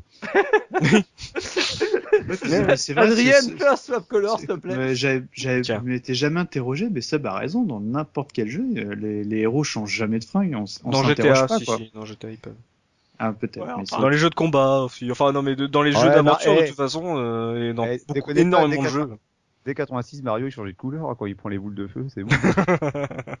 Dès Mario 3 en 89, il change de costume, hein, c'est le champion du cosplay. Non mais visiblement la technique a pris le pas en fait sur le, le gameplay, on va dire pur, enfin par, surtout par, visiblement par rapport à, à l'impression que le public et la presse en a eu de l'époque, c'est que d'un seul coup, à partir du moment où euh, tu vois des acteurs, euh, t'as l'impression que les exigences du joueur, les attentes augmentent par rapport à ça et qu'on voit les défauts beaucoup plus, enfin même si ce sont pas vraiment des défauts puisqu'on ne les reproche pas à d'autres jeux qui sortent au même moment. Donc d'un seul coup, en fait, t'as l'impression d'avoir un niveau d'exigence beaucoup plus élevé. Euh, mais en tant que gameplay pur, toi, oh, tu m'as pas encore donné euh, vraiment ton avis là-dessus. Est-ce que pour toi, c'est un de TR des, des point and click que tu as fait, est-ce que c'est un qui qui se vaut? Est-ce qu'il est vraiment agréable à jouer? Moi, je trouvais agréable à jouer parce que c'est un point and click. Et puis, comme je l'ai dit tout à l'heure, je savais à peu près quel contrat je signais à partir du moment où je me lançais dans ce jeu-là, quoi. Donc, euh, c'est-à-dire que c'est vrai qu'il est relativement simple au niveau du gameplay. Il n'y a pas des milliards, des milliards d'actions. Il est pas très compliqué, d'autant plus si en plus tu sais de temps, de temps en temps aller cliquer sur l'écran pour qu'il te donne la solution. Mhm. Euh, les énigmes sont logiques. Moi, j'ai trouvé vraiment. Enfin, tu sais, c'est, le principe que finalement tu as une histoire qui t'a racontée et tu as juste finalement à cliquer de temps en temps pour faire avancer l'histoire. Moi, c'est comme ça que je l'ai pris. Donc, euh, moi, je le prendrais mal. Hein. Ouais, mais non, bah, voilà, mais tu vois, mais j'ai pas le 2, on me l'avait vendu comme ça, j'avais adoré, et pourtant le 2 est déjà un petit peu plus complexe. Celui-là est beaucoup plus simple dans son dans son approche. Mais voilà, je savais à quoi je m'attendais en, en m'attaquant à ce jeu-là. Et puis euh, voilà, moi j'étais extrêmement content de le faire. C'était quelque chose de différent. Tu sais, quand tu fais un LBA, quand tu fais un Nukem ou bien quand tu fais un Sonic, bah t'arrives à ce genre de jeu. Finalement, t'as quelque chose qui est différent. Et je crois que Mm. déjà finalement dans, à, à l'époque, tu sais, j'aimais bien justement avoir des expériences un petit peu différentes avec les jeux. Alors après, dire est-ce que c'est mon point click préféré? Non, je pense pas parce que la, la, la, technique, au bout, déjà à l'époque, elle, elle, jurait pour moi. Euh, L'histoire, bon, je la trouve moi, elle me fait marrer, mais c'est vrai que si on la prend au premier degré et comme on l'a dit, elle a été écrite au premier degré, elle est franchement ridicule. mais voilà, il y a, moi, c'est dans la proposition. Tout à l'heure, Mikado a voulu faire un petit troll en parlant des Viren, mais c'est le même principe pour moi. C'est-à-dire que les Viren, ils essaient de proposer quelque chose, tu n'aimes, tu n'aimes pas. Tu peux qualifier ça comme tu veux, du jeu, c'est pas du jeu. Bah là, finalement, Fantasmagoria, moi, c'est pareil. Ils sont arrivés en voulant proposer quelque chose de différent de la production euh, de l'époque. Ils ont réussi, à mon avis, ils ont vraiment proposé quelque chose de différent. D'ailleurs, ça a marché. Hein. Je pense que le jeu s'est plutôt bien vendu en plus. Un, je crois que c'était le meilleur succès de l'année, un truc comme ça. Ouais. Au moins Donc, chez euh, ça, ça, ça, ça, veut dire que quelque part, les gens ont été curieux également. Bon, après, est-ce que ça marche, ça marche pas? Bah, tu me diras laisser. Après, faut le transformer, quoi. Mais, mais, juste, euh... mais pour vous, là, tu parles des V-Rain. Euh, pour vous, les joueurs à l'époque, c'était un truc euh, vous en discutiez entre vous, genre, ah, il y avait du, du genre, ah, ça, ça, c'est pas vraiment un jeu. Il y avait ce genre de, de discussion, de débat entre vous? Moi, c'est comme ça qu'on l'avait vendu. Tiens. Le, le, le, pote de mon frère, quand il m'a filé le premier, il m'a dit Tu vas voir, c'est pas tout à fait un jeu. Ah ouais. Euh... Ah, moi, ouais. pas du tout. Hein. Moi, c'était euh, vendu comme un point and click, hein. tout court. Hein. Moi, c'était vendu comme un jeu vidéo parce que le... ouais. si tu veux, c'est pareil, sans vouloir être méchant. Je... Le point and click en lui-même, c'est déjà de base un peu un, un, un jeu interactif plus qu'un le, le, gameplay d'un point and click est toujours très limité. Oui. Donc euh, à partir de là, tu peux commencer. Euh, où est-ce que tu mets la frontière? Tu sais, ça, ça, C'est rapidement n'importe quoi. Du moment que euh, c'est quelque chose sur lequel tu as une interaction et, qui, et que ça te plaît, c'est mmh. tout dépend de ton niveau euh, d'interaction que tu as envie d'y mettre, quoi. Et d'application également, quoi. Ouais. Il y a un moment, ça dépend quel moment tu t'attaques à un genre de jeu. Quand tu t'es attaqué à un gros RPG, je sais pas, j'allais dire un, un, un Baldur, un truc qui te prend du temps, bah t'es content finalement d'attaquer après également une aventure comme ça qui est beaucoup plus courte, qui te demande beaucoup moins d'investissement, où t'as pas à, à passer des heures et des heures dessus. Enfin, euh, voilà, moi c'est vrai, c'est vraiment ça que, que, que, j'ai aimé dans ce jeu-là, quoi. Donc il y a, y a un moment le joueur, tu sais, des fois t'as des joueurs qui râlent en disant ouais ce jeu-là il est nul, euh, on l'a vendu comme un super jeu, comme un chef-d'œuvre, finalement c'est une daube. Mais il faut également être capable, je pense, à un moment de se dire quel genre d'expérience tu attends à, à, un moment T, quoi. Y a un moment, je suis désolé, t'es bon pour faire un RPG, il y a un moment tu seras plutôt bon pour les faire un jeu d'action. Bah là c'est exactement ça quoi. C'est pour ça que je suis d'accord avec Soubi quand tu quand tu dis finalement que les point and click, voilà déjà le gameplay est simple, ouais mais ça reste du jeu vidéo. C'est une autre frange des jeux vidéo. Il y a peut-être moins de choses à faire, mais leurs qualités sont ailleurs, quoi. Et quelque part, bon, euh, moi, je vois, je vois un peu la peau de l'ours, mais quand on parle de Phantasmagoria, pour moi, quand tu prends là des jeux comme euh, Walking Dead, Kentucky Road Zero, des trucs comme ça, pour moi, ce sont des héritiers de ce genre de jeu. C'est-à-dire Mhm. que finalement, tu prends un Walking Dead, euh, t'as pas grand-chose à faire non plus dans le jeu. Tu fais avancer l'histoire en cliquant de temps en temps sur les personnages pour avoir des dialogues ou en utilisant un objet par-ci par-là. Mais finalement, pour moi, c'est exactement le même moule. Après, tu as Oui, des différences, évidemment, tu as différences sur l'écriture, sur l'histoire, sur la manière de laquelle c'est présenté techniquement, mais le moule est exactement le même. Donc euh, voilà, que ce soit en 95 ou en 2012-2013, bah, euh, les jeux finalement sont, sont, sont restés à peu près les mêmes dans le même genre. Oui, Comme dit Oz, tout dépend de ce que t'en attends. Euh, Si tu t'attendais à perdre ton innocence euh, de jeune enfant euh, sans qu'on Comment c'est arrivé chez euh, toi, ça, Sub euh, ça, 11 ans c'est- enfin, c'est- C'est pas arrivé chez moi. Comme je disais, j'y ai joué chez euh, mon pote. Ah oui, sympa. Ah bah, ma mère, elle aurait vu ça, je peux te dire que. Mais attends, mais tu vois, attends, je, là je, je, je- je fais un retour en arrière parce que je, je disais que moi le jeu m'avait fait rigoler euh, parce que les séquences je les trouvais sadiques mais, mais hein. drôles. Mais non non, il y a quand même une séquence qui m'a mis super mal à l'aise et là je me je- j'aimerais bien avoir la réaction de, de, de mes comparses. Il y a quand même c'est au début du chapitre 4, chapitre 4, t'as quand même Viol. une séquence de voilà de sexe qui devient rapidement une séquence de viol Mm. et j'avoue que euh, là c'est la non mais c'est la bah, là c'est Mikado qui rigole hein. mais là c'est la seule séquence où franchement je me suis dit, ah ouais punaise mais là, là la remarque je me suis dit c'est malsain je me suis pas fait je me suis pas dit ils auraient pas dû le faire ou quoi que ce soit parce que bah j'étais déjà dans l'idée qu'un jeu vidéo devait pouvoir proposer pour tous les publics finalement Mhm. mais par contre euh, ouais j'ai vraiment été mal en voyant cette séquence là quoi parce que euh, quelque ouais mais non ouais toi tu penses au caleçon quoi forcément Putain, j'ai focalisé sur parce que je, je peux en parler. Je laisse. En fait, ce qui se passe, c'est que euh, au réveil, le, le mari, tu, bah, euh, en tout cas, il donne le sentiment d'être lui lui-même. Ouais. Et, euh, et en fait, il fait euh, copieusement l'amour à sa femme sur le mur. Pardon. Sauf qu'il enlève, il l'a bugué en fait sauf qu'il enlève pas son caleçon. Quoi. Je sais pas, ça m'a tué. Je suis désolé. Enfin, c'est, euh, C'est la seule scène scène où euh, elle a pas son pull orange. Avec- C'est la seule scène où elle est en usette. Et le, le type, il, il- je sais pas, il, a, il, est- je sais pas, il est peut-être, je sais pas, il est peut-être énervé ou je sais pas. Ah non, il, est, il est pris, c'est ça, il est possédé par le- l'esprit du. Ah bah ouais, mais en tout, cas, en tout cas, il est tellement possédé qu'il en oublie d'enlever son calcif et je sais pas, ça m'a, ça m'a tué quoi. C'est Franchement, ça le du problème, coup, euh, c'est que. malheureusement, ça, la- la- pour moi, la scène, la scène est un, est, est un gros fail.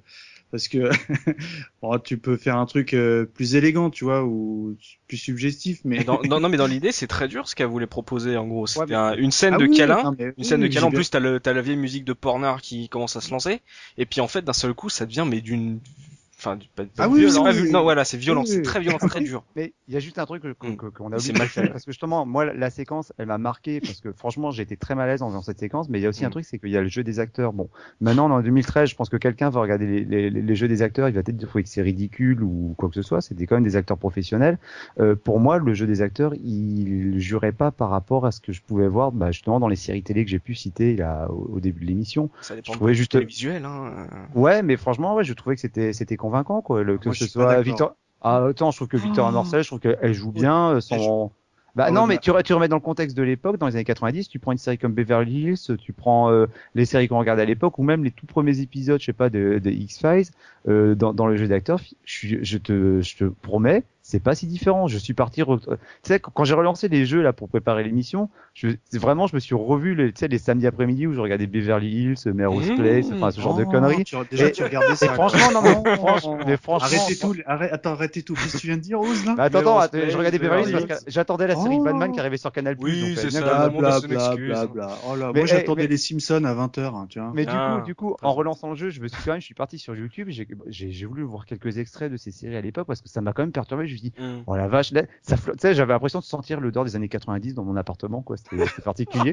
Et du coup, en regardant les vidéos, mais je me suis dit, ah ouais, mais non, finalement, ils ont le jeu de l'époque. C'est-à-dire que les acteurs jouaient d'une certaine manière à l'époque. Ah, je suis si. pas d'accord. Ah, moi, franchement, euh, enfin, je vous invite à- juste, je l'ai dit en début d'émission, à écouter euh, l'introduction du jeu, mais sans, sans l'image. Tu fais ça un vieux porno. Enfin, c'est tu pas fais ça pour n'importe quel truc, c'est pareil. Oh, non, c'est pas crédible pour dessous quoi. À un moment, t'as le mec de, de, de télécom là qui vient réparer le téléphone. Putain, mais la scène, sérieux, c'est un, c'est un, c'est un M6 du dimanche soir quoi, tu vois. Enfin, ça. Il y a- un Ah, truc moi, j'ai pas- Il y a un truc qui me dérange. Alors, d'accord, c'est un couple très amoureux. Mais par contre, quand vous vous embrassez, évitez de faire des grosses spells avec le bruit des langues qui tournent. Ouais, mais ça, ouais, mais ça, et ça. parce et- qu'on le retrouve dans le 2 en plus. Parce Ouais, que mais ça, en, fa c'est- en Palmyre, le coup des grosses pelles, c'est sa thématique C'est de les années production des années 90. Mais honnêtement, et quand, attends, quand j'ai relancé le 2, quand j'ai vu la séquence de sexe où il se roule une paloche, et je me suis dit, ah ouais, j'avais oublié que c'était comme ça les années 90. Non, mais- Maintenant, c'est, c'est beaucoup plus, euh, j'allais dire presque puritain maintenant dans les films, dans les séries quand ça arrive, c'est beaucoup plus doux. Ah, bah, bah, bah, à l'époque, c'était vraiment la langue de bœuf, quoi. Oui. Allez, on touche la co- comme le dit Choupi, c'est trash. Tu prends le début du jeu. Ah, tu as dormi, chérie. Attends, je te fais un petit bisou. oh, s'il vous plaît, un peu de tenue, un peu de Touche-moi tenue. les abdominales. Non, mais enfin, je sais Ça allait loin, ça allait loin. Non, mais ça, ça et, et, le, et euh, oui, alors je vais vous refaire tout votre câblage téléphonique, mademoiselle, tout va bien se passer. Oh, vous êtes sûr, mon mari sera, enfin, enfin, j'ai pas les dialogues en tête, mais c'est, waouh, c'est, c'est, c'est, enfin, pour moi, c'est le truc qui pêche, hein, les dialogues comme ça, hein. parce que euh, la nénette, oui, elle joue pas trop mal, parce qu'en plus, ça doit pas être bien simple de jouer sur fond, euh, fond bleu ou vert. Voilà, c'est ça. Mais euh, enfin, je trouve, enfin, je trouve que au niveau scénaristique, euh, c'est, c'est, c'est un peu light hein, quand même. Hein. Donc là, on était donc en 95 avec euh, un, jeu qui donc euh, on va dire multimédia, ça reste du point and click, euh, ça ose des choses, donc des acteurs réels, des décors en 3D, euh, donc 7 CD totalement dingue pour l'époque, euh, donc un jeu pour adultes, de la violence, du sexe, donc c'est quelque chose d'assez étonnant, ça a été une belle vente également, donc visiblement ça a été un jeu qui a fait parler de lui, que ce soit en bien ou en mal, il a il a il a interpellé, c'est pour la fin de l'âge d'or du point and click, euh, c'est euh, tout ce qu'on aura pu leur leur souhaiter à Sierra, c'est justement de, de faire parler de, de ça. Et là, un an après seulement, ils sortent un deuxième épisode. Comme tu l'as dit, Oz, euh, c'est pas la suite, euh, c'est un- une toute nouvelle histoire. Donc justement, euh, ce Phantasmagoria 2 euh, Obsession fatale, quel titre euh, totalement ouf d'Hollywood Night euh, sur TF1 un dimanche. c'est ça. Euh, ouais.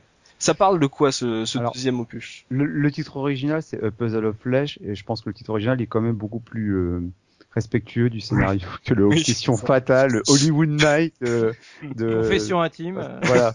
Alors ça parle de quoi? Alors là, on se place dans, dans un autre trip. Là où le, le premier Phantasmagoria euh, jouait en fait sur les codes classiques de l'horreur avec euh, des fantômes, euh, des, euh, des sorciers, enfin un- une horreur très, j'allais dire, euh, année 19e siècle quoi finalement, début du 20e siècle. Mhm. Là, avec à partir du Phantasmagoria 2, on, on, on vient presque vers le, j'allais dire, vers le techno thriller, c'est-à-dire que finalement, on a un héros qui est Craig Curtis, qui a eu passé euh, un peu, un peu, quelque, un peu de son temps dans un hôpital psychiatrique parce qu'il avait une mère qui était complètement euh, psychotique et qui a retrouvé un semblant de vie à peu près normal. Il travaille dans une petite entreprise euh, Wintech et en fait, euh, il a une petite amie qui est tout à fait charmante et en fait, Qu'il du jour embrasse au lendemain, langour- langoureusement. voilà. Et du jour au lendemain, il commence à avoir des, euh, comment ça s'appelle, des flashs, des, des visions justement qui sont franchement, euh, franchement dégueulasses. Mhm. Où, euh, bah, et puis, et puis, il va arriver ce qui va arriver, c'est que finalement, dans, son, dans sa petite boîte, bah, la, la plupart de ses collègues de travail vont tous mourir les uns après les autres. Ah. Et il s'avère qu'il commence à se poser la question si c'est pas lui qui est en train de, euh, de les tuer d'une manière ou d'une autre, quoi. Si c'est pas lui le Donc, euh, responsable de ça, quoi. Mhm. Voilà, donc le, le jeu en lui-même, le- ce Phantasmagoria 2 n'a rien à voir avec le, le premier. On- et on part vraiment dans une, euh, j'allais dire une horreur. Est-ce qu'on peut vraiment parler d'horreur? Parce que je sais pas, parce que le jeu en lui-même ne fait pas peur. On est vraiment dans, dans c'est plutôt du slash qu'autre chose, quoi. Mais on n'est plus vraiment dans le côté euh, mystique du premier Phantasmagoria. Là, on, a, on, on- vient presque. Quand je parlais de X-Files tout à l'heure ou de, de, de la du réel, Mhm. voilà. Pour moi, c'est clairement des références. Et j'ai adoré ce, ce Phantasmagoria 2 parce qu'à l'époque, j'étais fan de X-Files. quoi. C'est-à-dire qu'on on, on a le complot, on a euh, des visions, on Un a peu de des, paranormal, des tueurs séanciers, thriller, du, ouais. voilà, du paranormal, un peu de technologie. On a tous les ingrédients des, euh, des choses que les gens, que les geeks adoraient au milieu des années 90, Les qui sont qui justement. parlent. Comment Les hamsters Ah ouais. qui parlent. Là, est-ce que est-ce qu'il y a Ah, un clin d'œil à Baldur Mais euh, mais voilà, mais et c'est vrai que voilà et puis après je moi j'ai commencé par, par celui-là, mais c'est vrai qu'après techniquement, je trouve que celui-là il, il rend honneur vraiment au genre des points and click film interactif. Je trouve que pour quelqu'un qui serait curieux maintenant de le de ce que ça pouvait être cette mode là des années 90, je pense que c'est un bon jeu justement par lequel aller aller regarder parce que je trouve que il jure pas. Alors après, c'est c'est fenêtré, c'est vachement compressé, il faut être un peu tolérant, mais je trouve qu'en termes de réalisation, on a de vrais décors, on a des acteurs qui sont, on a des acteurs qui sont pour moi encore plus convaincants que ce qu'on avait dans le 1. J'entends déjà Mikado penser que c'était pas bien compliqué, mais bon. Oui, mais j'ai rien dit, j'ai rien dit. En gros, il, il, bouge quand on ne, quand, quand voilà. pas. En fait, tous les petits, tous les petits défauts qui pouvaient jurer qu'on a pointé du doigt sur le premier épisode, là, on les, on les a plus dans le deuxième. C'est-à-dire que, par mm. exemple, comme on a des décors fixes, comme on a des, de vrais décors, les acteurs se déplacent dans ces vrais décors là. Quand mm. tu es sur un sur un écran fixe ou tu cherches un hotspot, bah tu vois finalement l'avatar de ton personnage qui bouge un petit peu, qui se gratte le bras, qui se remet, qui remonte ses lunettes. S'il y a d'autres personnages avec lui sur la séquence, c'est la même chose. Non, non, il se gratte pas les ballons. Mais euh, et, et, du coup, finalement, tu vois tout le, le côté un peu euh, dérangeant que tu pouvais avoir sur le premier Fantasmagoria, où tu avais de, de, vrais personnages, des personnages humains qui étaient très statiques. Hmm. Tu l'as plus dans celui-là. Et t'as vraiment, voilà, et t'as vraiment l'impression finalement de suivre une, euh, une série télé. Je parle d'une série télé parce qu'à nouveau, tu as le découpage en plusieurs, euh, en plusieurs CD-ROM. Je crois que celui-là n'était que sur 5 CD-ROM. Ouais. Et, euh, et ouais, et puis euh, chaque CD-ROM étant vraiment, tu sais, tu commences avec, tu as une introduction, tu as une petite enquête, tu termines avec un petit, un petit cliffhanger. Généralement, c'est un meurtre, et le deuxième CD-ROM redémarre justement avec la découverte de ce meurtre-là. C'est bien ça. Et, ouais, et franchement, je trouve que le jeu se suit, se suit vraiment bien, quoi. Et au niveau scénaristique, c'est, c'est plus. Bah, niveau scénaristique, voilà. C'est plus sérieux ou alors c'est euh... gore ou je sais, je sais pas, j'ai jamais joué du tout. Alors comme je le disais, le, truc c'est que ça dépend après ce que tu ce que tu attends du jeu. Je pense que quelqu'un qui ne qui ne connaît pas, il va penser que c'est un gros what the fuck parce qu'il y a un moment vers la fin du jeu où le scénario euh, part complètement en cacahuète. Il y a du ouais, il y a du il y a du surnaturel. Mais moi, en étant un fan de un, fan absolu de, de X Files, mm. ça me ça me choquait pas du tout quoi. C'est-à-dire que quelque part c'est presque attendu quoi. Finalement, tu vois un moment des, des matières gluantes, tu vois t'as des visions tu te dis, bah, de toute façon, c'est tellement inspiré d'X-Files que tu dis, il va forcément y avoir des extraterrestres à un moment ou, euh, ou un tueur en série. Donc, c'est soit ça, c'est soit mmh, tueur en série. Donc, le scénario, finalement, se suit bien. Et puis, il y a un truc que je trouve aussi très, très bien dans ce Fantasmagoria 2, c'est que dans le 1, finalement, tu t'attachais pas forcément au personnage. C'est-à-dire que tu avais le personnage de, de Adrienne et son mari Don. Tu savais qu'ils avaient acheté une maison, tu savais leur métier, mais tu ne connaissais rien de leur histoire. Là, le personnage de Curtis, je le trouve vachement attachant parce que écrit il est mieux écrit. De toute façon, dès, que tu lances le jeu, tu as une séquence où tu le vois euh, en camisole de force euh, sur un chariot dans un hôpital, il est traîné et puis ça commence avec une séquence d'électrochoc. Moi, ça m'a fait penser à l'échelle de Jacob. Ouais, bah tu sais que justement c'est une des références parce que la, la réalisatrice du jeu c'est plus euh, c'est plus Roberta Williams, hein, c'est Laurel Shannon. C'est inspiré de plusieurs films et en particulier justement de l'échelle de Jacob. Hmm. Et donc voilà, tu commences avec ça. Après tu le vois dans son appartement. Quand tu cliques sur certains objets, il a des visions de son passé où tu vois qu'il avait une mère qui voulait le tuer. Ah. Euh, tu apprends que son père qui travaille dans la même boîte que lui et euh, a, a, été enfin a été renversé par une voiture. Donc il a été rapidement orphelin parce que sa mère également s'est suicidée. Euh, visiblement sa mère se serait suicidée à cause de lui parce que c'était un monstre quand il était enfant. grosse VDM hein. Voilà, voilà, grosse VDM, mais, mais, tu vois finalement tu t'attaches à ce personnage-là, tu vois qu'il a une petite amie, il a des collègues de boulot, il y a un certain c'est ses potes, il y a un autre collègue avec qui il s'entend pas, il a le son, son sous-boss qui est très sympa, le gros patron de la boîte qui a l'air d'être un, un, connard fini. Donc tu vois finalement ça crée déjà sur un jeu qui est relativement court, ça crée déjà une mythologie sur le sur le personnage principal mhm. et tu es en, en empathie par rapport à ce personnage. La, la séquence de début après le, la scène électrochoc où tu commences dans son appartement la première fois où je joue au jeu, mais j'étais, euh, j'allais dire ému, faut pas exagérer, mais en fait tu sens presque la euh, la détresse du personnage parce que tu sens la solitude du mec dans son appartement qui est euh, qui est mignon, qui est bien décoré, mais qui fait incroyablement vide finalement. Et tu te rends compte que le mec, il a dû avoir une vie qui était quand même vachement compliquée, qui se pose pas mal de questions. Et après, quand tu le vois justement dans sa boîte, où tu as l'impression qu'il a une petite vie bien posée, où il va dans le petit bar avec ses potes pour boire un verre.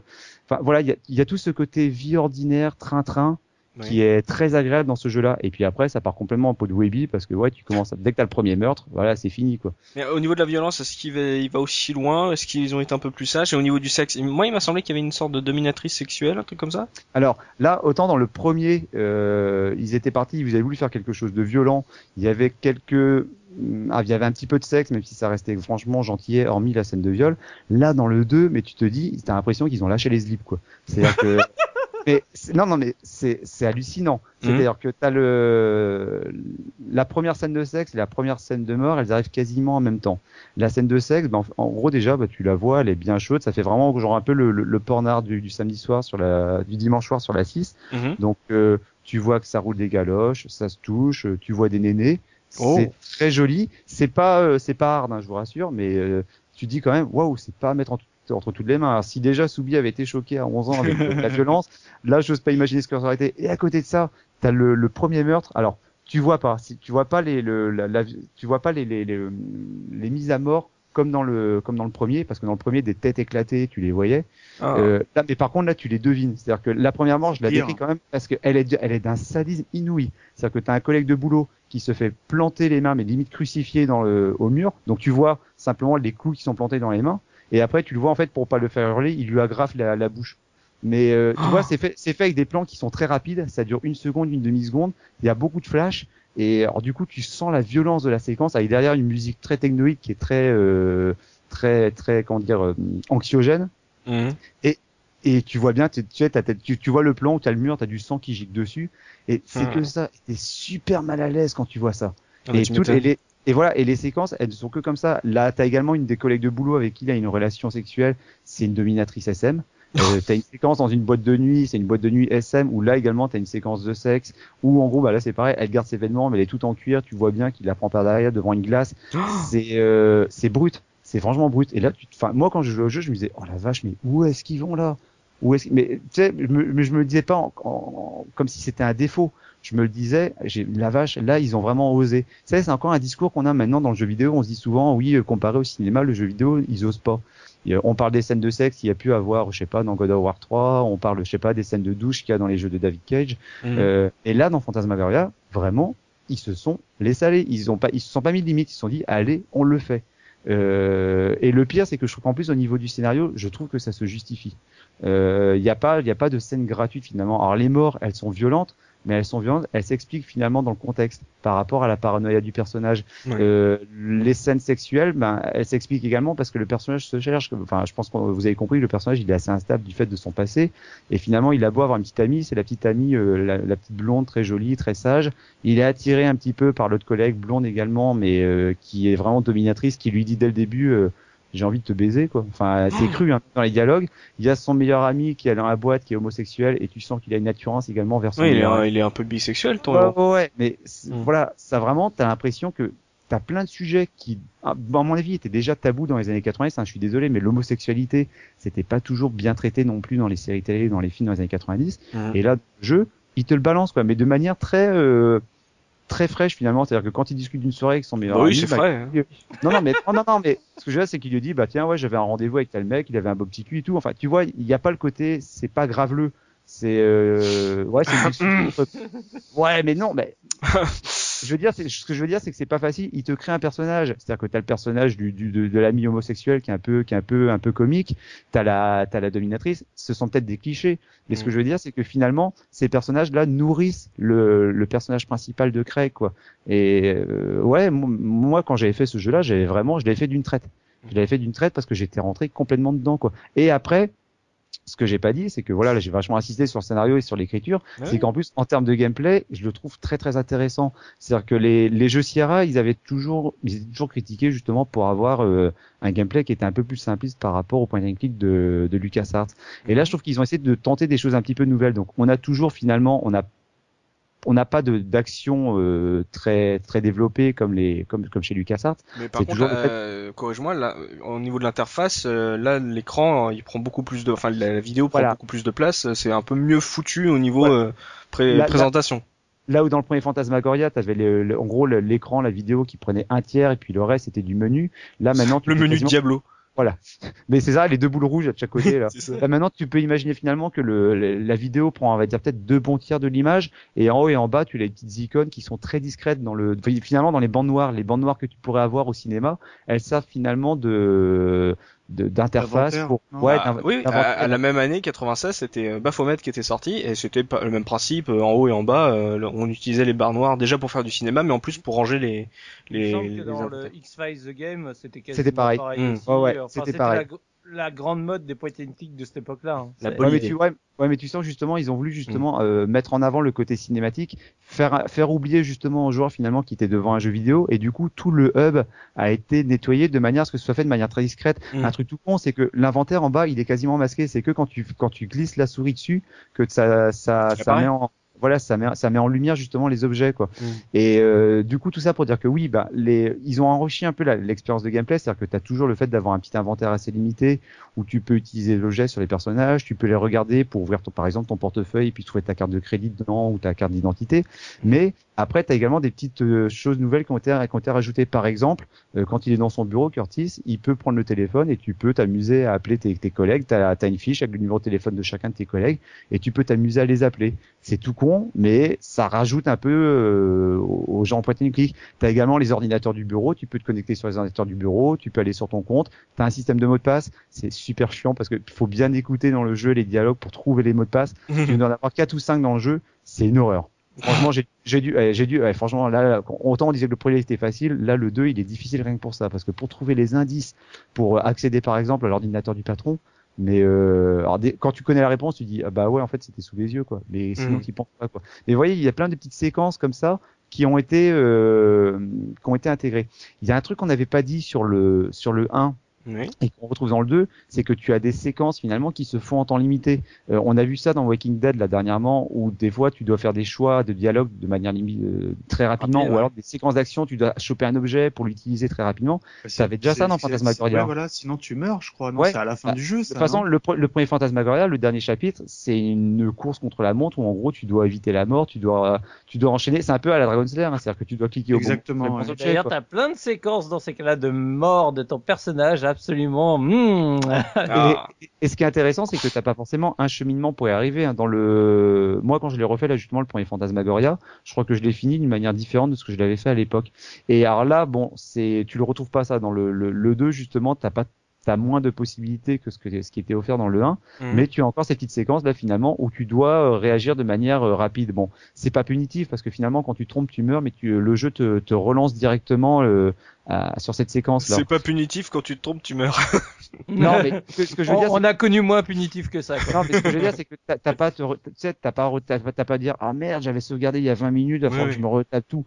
Non, là, le jeu, il est cool, il te relance justement à cette séquence-là, que t'es Mm. sauvegardé ou pas, et puis, bah, finalement, tu peux, tu peux retenter le coup. Le, la seule énigme qui, pour le coup, m'a vraiment prise la tête, bon, en plus des mots de passe sur les ordinateurs, c'est euh, une des dernières énigmes où tu as une sorte de console, euh, tu dois, tu dois remettre en route une machine, on a, enfin, tu dois relier des fils et tout, enfin, c'est euh, j'ai dû même là quand, quand je l'ai refait j'ai dû passer une demi-heure parce que je voulais vraiment pas aller chercher des trucs sur le net.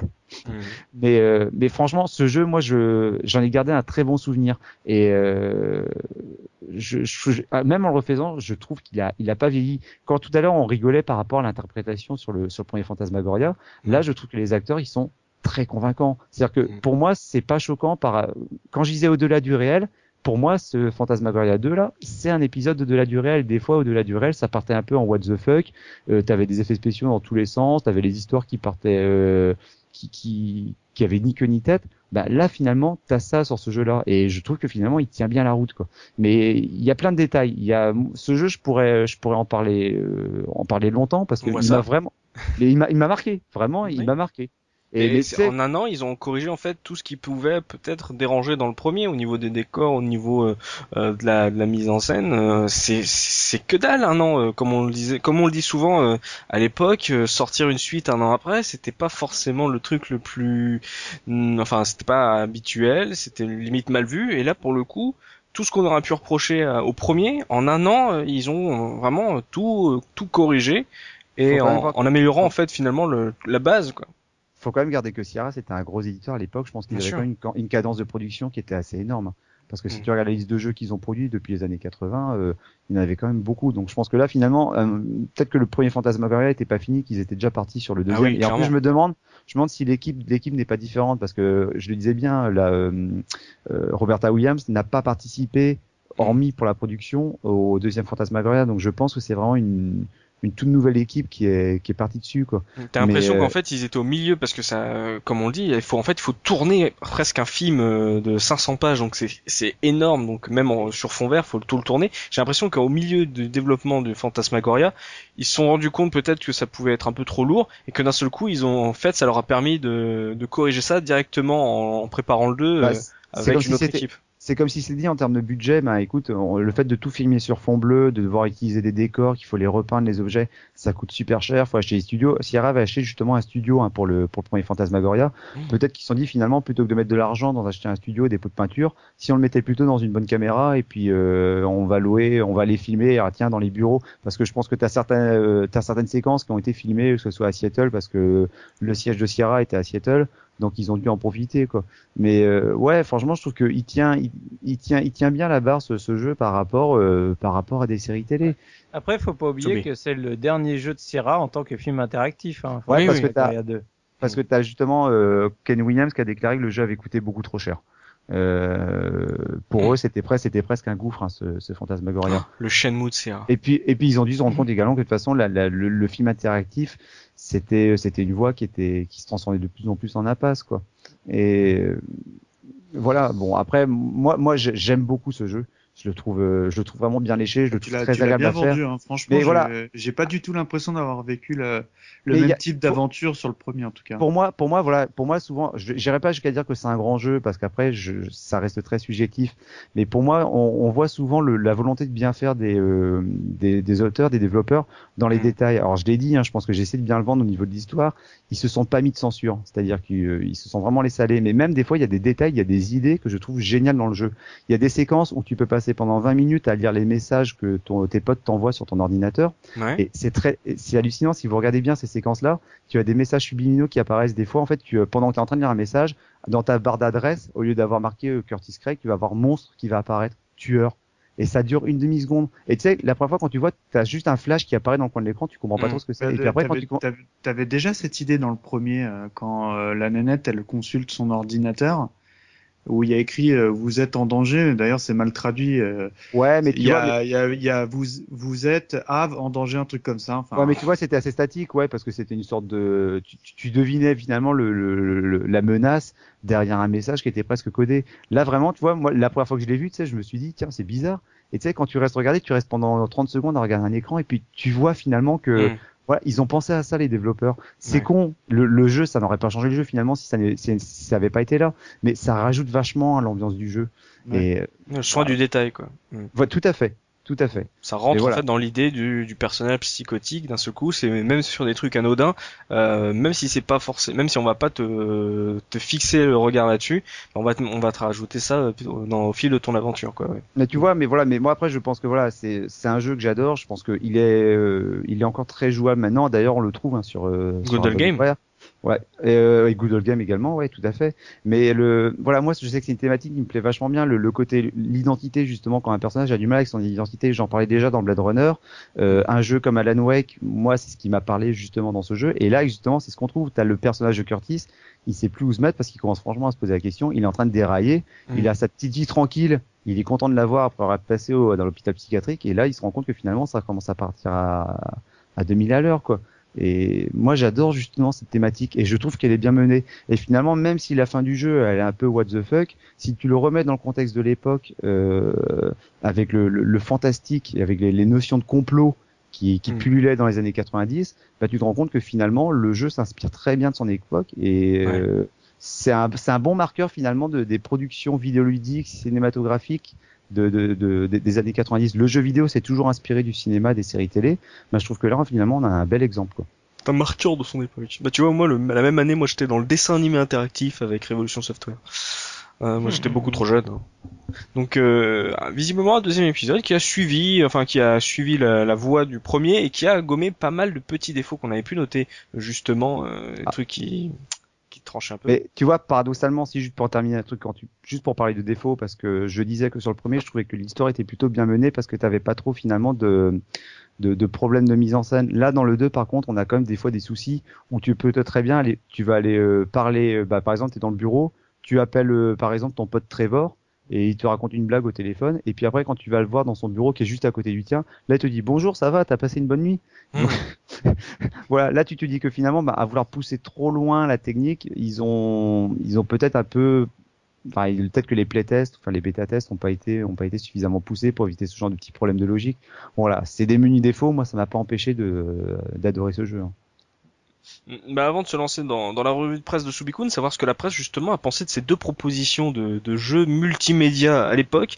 Euh, je vais rester avec toi, Ose, puisqu'on va faire l'instant musical avec notre musicien d'Ose. Qu'est-ce que tu as à nous proposer sur ces deux Alors, pour ceux qui, qui, trouvent que je parle beaucoup, bah écoutez, désolé parce que je pense que j'ai encore parlé beaucoup. Alors pour la pour la, la, partie musicale, moi je suis resté vraiment focalisé sur le 2 parce que je pense que vous avez compris que je l'ai beaucoup aimé. Je fais juste une parenthèse sur le premier. Alors les musiques avaient été écrites par euh, Mark Serbert et euh, par euh, Jay Usher. Je les ai pas vraiment retenues parce que déjà à l'époque quand j'y avais joué, ça m'avait pas marqué. D'ailleurs, quand, quand, quand j'ai relancé les jeux, je me dis tiens, c'est bizarre, j'ai pas de thème fort qui me sont restés et je comprends tout à fait pourquoi.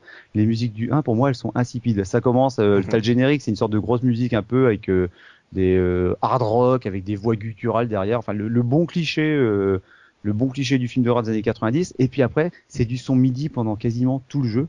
Ça, des fois, t'as l'impression d'avoir un peu des musiques à la Benny aussi. Ça colle pas du tout, je trouve, avec le jeu. Donc, euh, pour moi, la, la, la soundtrack du, du, du, premier, elle a qu'un seul intérêt, je suis un peu musicien, mais je suis pas un spécialiste. Il y a un truc en musique qu'on appelle euh, l'accord de triton, qui est aussi appelé l'accord euh, diabolique et qui était interdit à l'époque du Moyen Âge.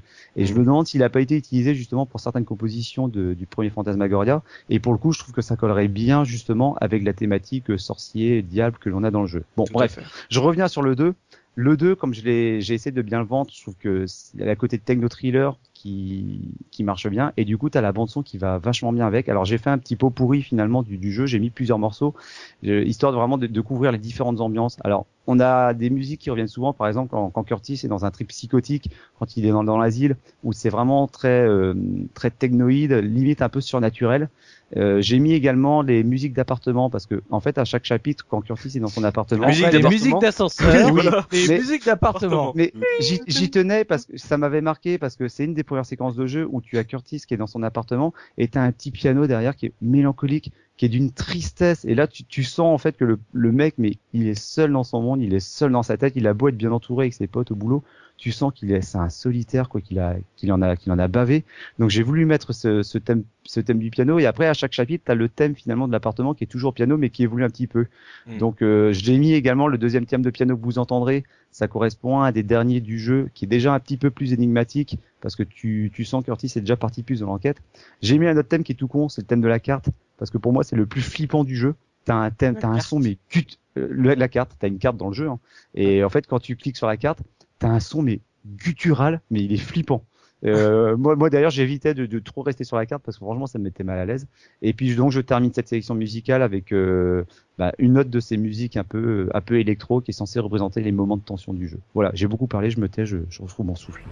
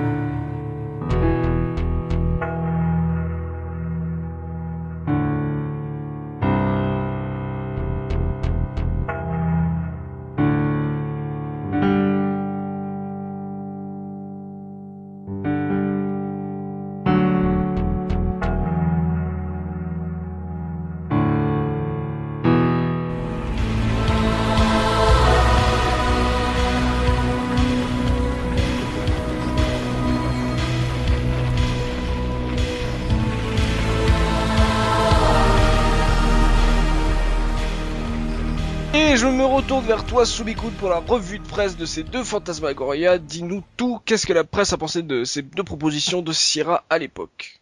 Alors, j'ai pour les deux, j'ai deux tests, euh, Gen 4 et joystick pour les deux. Donc au moins comme ça, c'est assez rigolo. Mm. Et, euh, et en fait, le, autant sur le premier, les avis sont très similaires dans les deux tests, il n'y a pas de grande grande différence. Autant sur le 2, ce sera beaucoup plus rigolo, ah. parce que euh, il y a deux tests complètement différents, euh, bah simple, hein, qui a apprécié le jeu et l'autre qui a détesté le jeu. Mhm. Donc comme ça, au moins, on, on reviendra là-dessus. Alors, euh, je commence par le petit test de, de Gen 4, enfin le petit test déjà euh, sur, euh, je sais plus, 6 pages quasiment. Hein, quand même ça, ça, commence déjà à faire un, sacré test signé mm. par Philippe Fontaine, où le, le jeu a eu 86% d'intérêt à la toute fin, avec euh, des très bonnes notes graphiques, un 18, son 18. Bon, la femme est bien modélisée. Quoi? Animation 16 et durée de vie 7. Parce que comme dans souvent, dans à peu près tous les tests euh, que j'ai lus, que ce soit pour le 1 ou pour le 2, même si le 2 est un chouïa plus long, euh, ce qu'on lui reproche surtout, c'est sa durée de vie. En soi, le jeu, euh, ils sont ils sont d'accord pour dire que le jeu est très bien. Je parle du mmh. premier.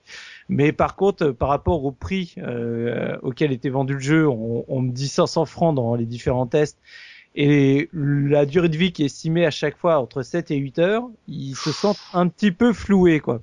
Ah oui. Donc euh, en gros, ils te en plus euh, dans le test de Gen 4, ils te mettent l'ambiance, ils te mettent les acteurs formidables, ça c'est une dédicace pour euh, pour, pour Mikado. les décors et en moins ils mettent un peu facile et court. Donc ils sont vraiment les deux points négatifs qui ressortent dans les deux tests du 1 qui est vraiment trop court et il est vraiment trop facile. Euh, c'est ce qui, ce qui ressort euh, à chaque fois. Par contre, je reviens quand même sur quelques petits points dans le, dans le test qui m'ont fait rigoler, comme l'intro donc de Philippe Fontaine. Vous connaissez Roberta Williams, c'est la patronne de Sierra. Jusqu'à présent, je la croyais personnellement investie d'une mission divine consistant à créer des jeux s'adressant à tout public. Les logiciels de type King Quest en particulier semblait avoir été créé pour nous inculquer un sens profond des valeurs morales. Mmh. Un vrai quoi. Dans King Quest 2 par exemple, vous trouvez, on trouve un moine qui ne sert qu'à vous marier à une douce et belle donzelle que vous trouverez par hasard en batifolant dans les bois de votre royaume. En face de ce moine, donc, vous tapez, histoire de vous défouler Doom n'existant pas encore, Kill Monk, Mhm. Et là, le programme plante carrément en disant texto, toute personne à qui viendrait l'idée, à l'idée de nuire à un homme d'église ne mérite pas de jouer à King Quest. Oh. Je vous le dis, moi, cette Roberta, elle aurait pu passer aisément pour une intégriste du logiciel ludique. Mais euh, on s'y fait à la longue. C'est vrai, on a fini par s'y habituer à son côté Cato Sainte-Nitouche. Bon, à mon avis, c'est passé quelque chose. Dis-nous, Roberta, où est passée la moquette, Non, arrête, elle était là il y a encore cinq minutes. Donc voilà, c'était le, paragraphe d'intro que je trouvais très très drôle parce que Roberta s'est lâchée donc. Roberta s'est lâchée par rapport en tout cas à ce qu'elle faisait avant. C'est clair que tu peux te poser des questions. Après, le deuxième point qui me fait euh, sourire, j'ai envie de dire, quand, quand je les ai lus, c'est au niveau de la musique et donc euh, la séquence d'intro que dont parlait euh, professeur Oz juste avant. Dans les deux tests, ils peuvent pas s'empêcher de le comparer avec euh, Carmina Burana, qui devait être en gros euh, la seule musique que la plupart des gens connaissaient avec des chants grégoriens. Et donc à partir du moment où tu mettais une musique avec des chants grégoriens, tu faisais oh Carmina Burana. Euh, ouais, enfin maintenant, euh, on va dire que c'est c'est un peu limite quoi de, de comparer les deux parce que ça a quand même vraiment pas grand chose à voir quoi. Eh, dis-moi Soubi, parce que, du coup, la revue de presse, j'ai jeté un œil. Il n'y a pas un truc qui t'a choqué dans, une, dans, dans un des tests pour le premier Fantasmagoria? Lequel? Dis-moi. Je me rappelle plus duquel parce que je les ai relus il y a, il y a longtemps. Il y a quand même un test, mais qui est d'une misogynie, mais absolue. Toutes les blagues, comme c'est le premier jeu où tu as une héroïne, mais toutes les blagues qu'il faut faire sur les nanas, elles sont faites. Oui, oui, c'est bah un point que j'allais euh, j'allais ah, aborder, mais je savais pas lequel justement parce qu'il y a plusieurs points qui sont euh, qui sont gênants. Et en fait, il y en a un qui est plus marqué que l'autre, euh, mais en soi, dans les deux, ça y revient quand même. Hein. Il faut se rappeler qu'à l'époque, euh, avoir une nénette euh, du coup en héroïne, euh, c'était très rare, et surtout avoir une fille, donc une actrice mignonne mhm. dans les tests, enfin dans le dans le jeu lui-même. Bah alors là, vas-y, vous pouvez vous lâcher. Je citerai pas les passages parce que ça m'intéresse pas spécialement pour être tout à fait franc. Au contraire, j'ai pas envie de, de, rentrer là-dedans. Mais c'est vrai que bah c'est, j'ai envie de dire, assez typique euh, d'une époque. Donc, euh, donc voilà. Euh, il, dans les deux tests, en général, il parle du côté euh, qu'on peut faire la censure et qu'il trouve ça en général quand même un peu, euh, j'ai envie de dire, faux parce que c'est vrai que les, en soi, ça met qu'une mosaïque sur l'image. Et donc euh, bon en, soi tu vois quand même un peu ce qui se passe. Et deux euh, faut quand même aller le chercher. Et donc euh, si tu veux ça tient plus euh, ce, ce, mode censure. On a l'impression enfin eux en tout cas ils le disent que ça a été plus rajouté pour éviter euh, le fait que le jeu soit interdit de, de sortie que pour une vraie réalité une caution quoi. voilà c'est dire ah non non mais regardez hmm vous pouvez censurer, donc il euh, n'y a pas de problème, on peut sortir notre jeu, quoi. Ouais. Après, euh, y a, y a, ils reviennent les deux pareil sur le sur la technique. Alors il euh, y en a un qui, qui revient plus sur le côté justement intégration des décors et où il t'explique. Donc c'est celui de Gen 4 où il mm. t'explique en faisant un, une comparaison avec euh, les présentateurs météo pour dire bah vous voyez les présentateurs météo? Alors il dit Alain vite empêtré pour Alain mmh. hein. Euh, pour ceux qui s'en rappellent. Hein, C'était un présentateur météo de TF1. Voilà. Hmm. Et donc euh, il t'explique voilà que c'est tout le monde a été tourné sur fond bleu et donc euh, en conclusion on ne verra jamais un Sierra mettre en scène des schtroumpfs. ouais, sans déconner quoi. du pour.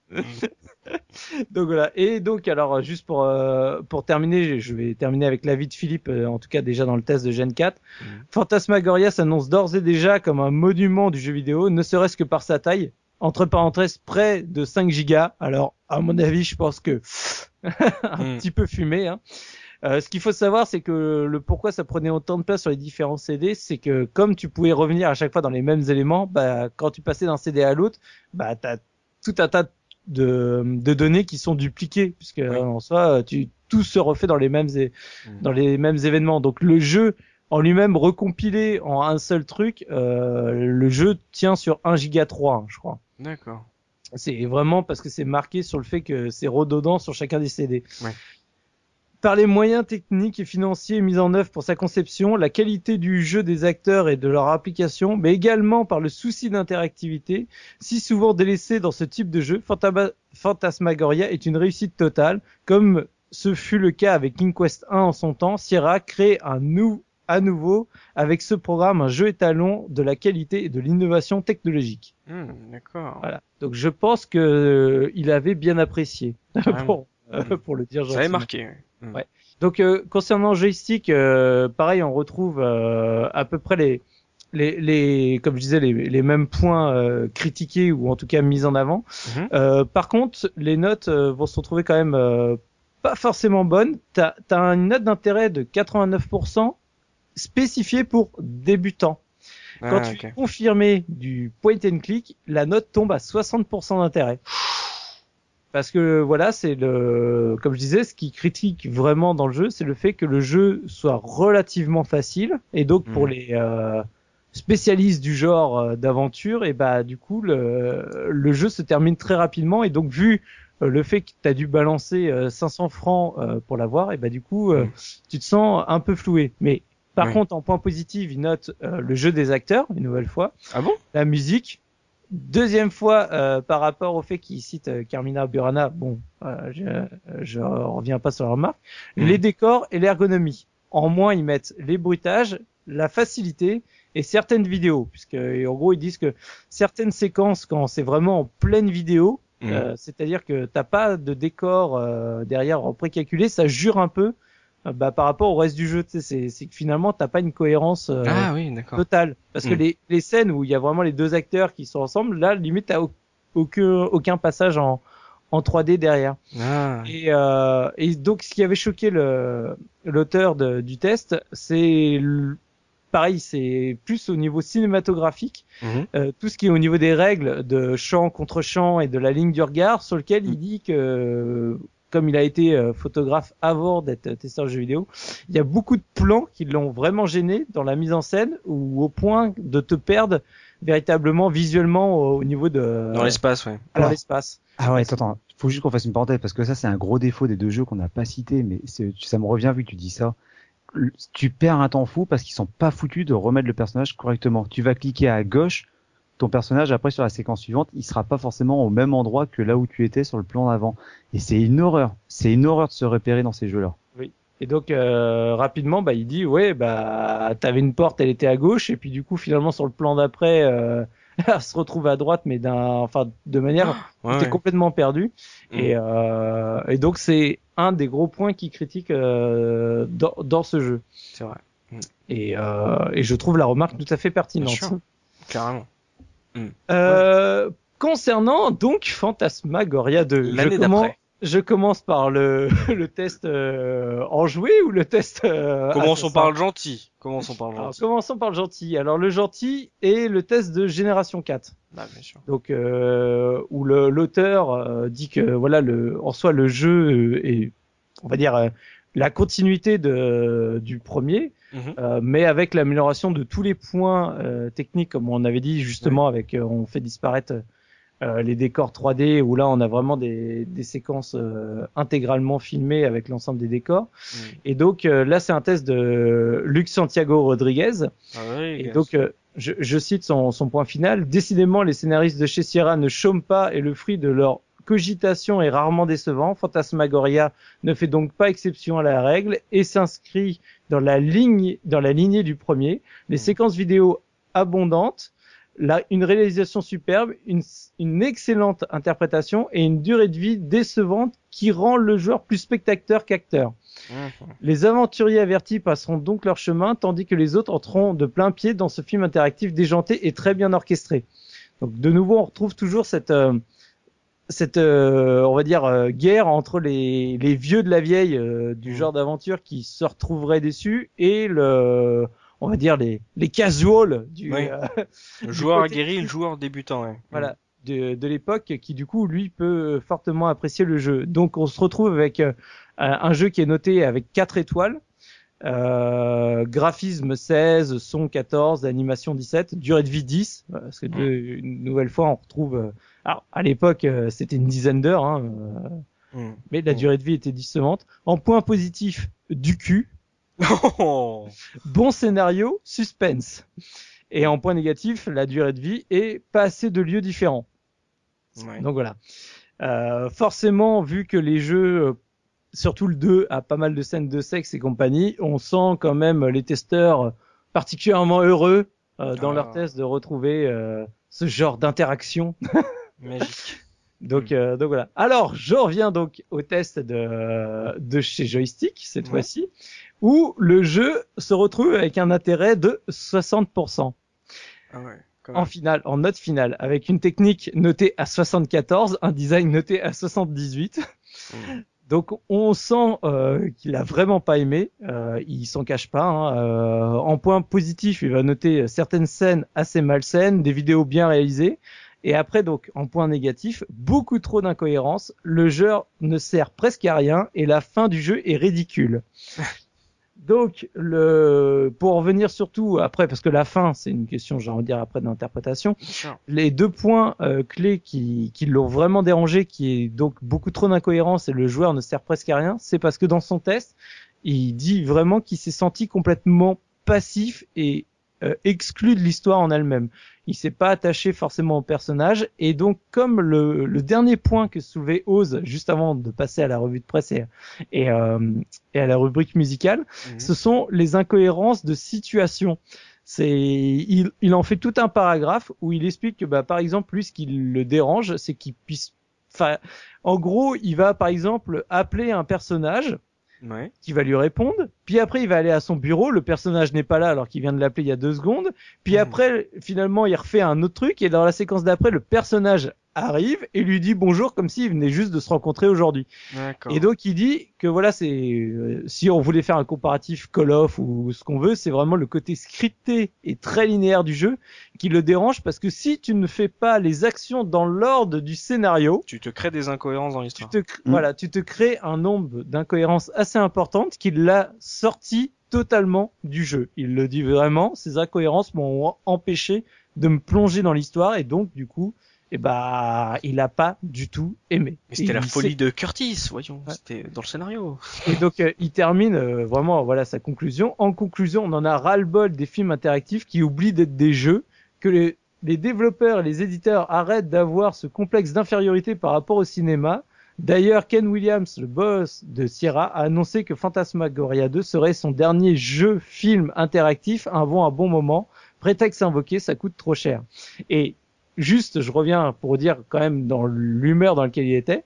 Au tout début du test, avant, en bas à gauche, avant de commencer le premier paragraphe, tu as en deux mots. Décidément, après nous avoir ra- rabattu les oreilles des possibilités qu'offraient les films interactifs, développeurs et éditeurs de jeux semblent avoir bien du mal à gérer le dit. Mm.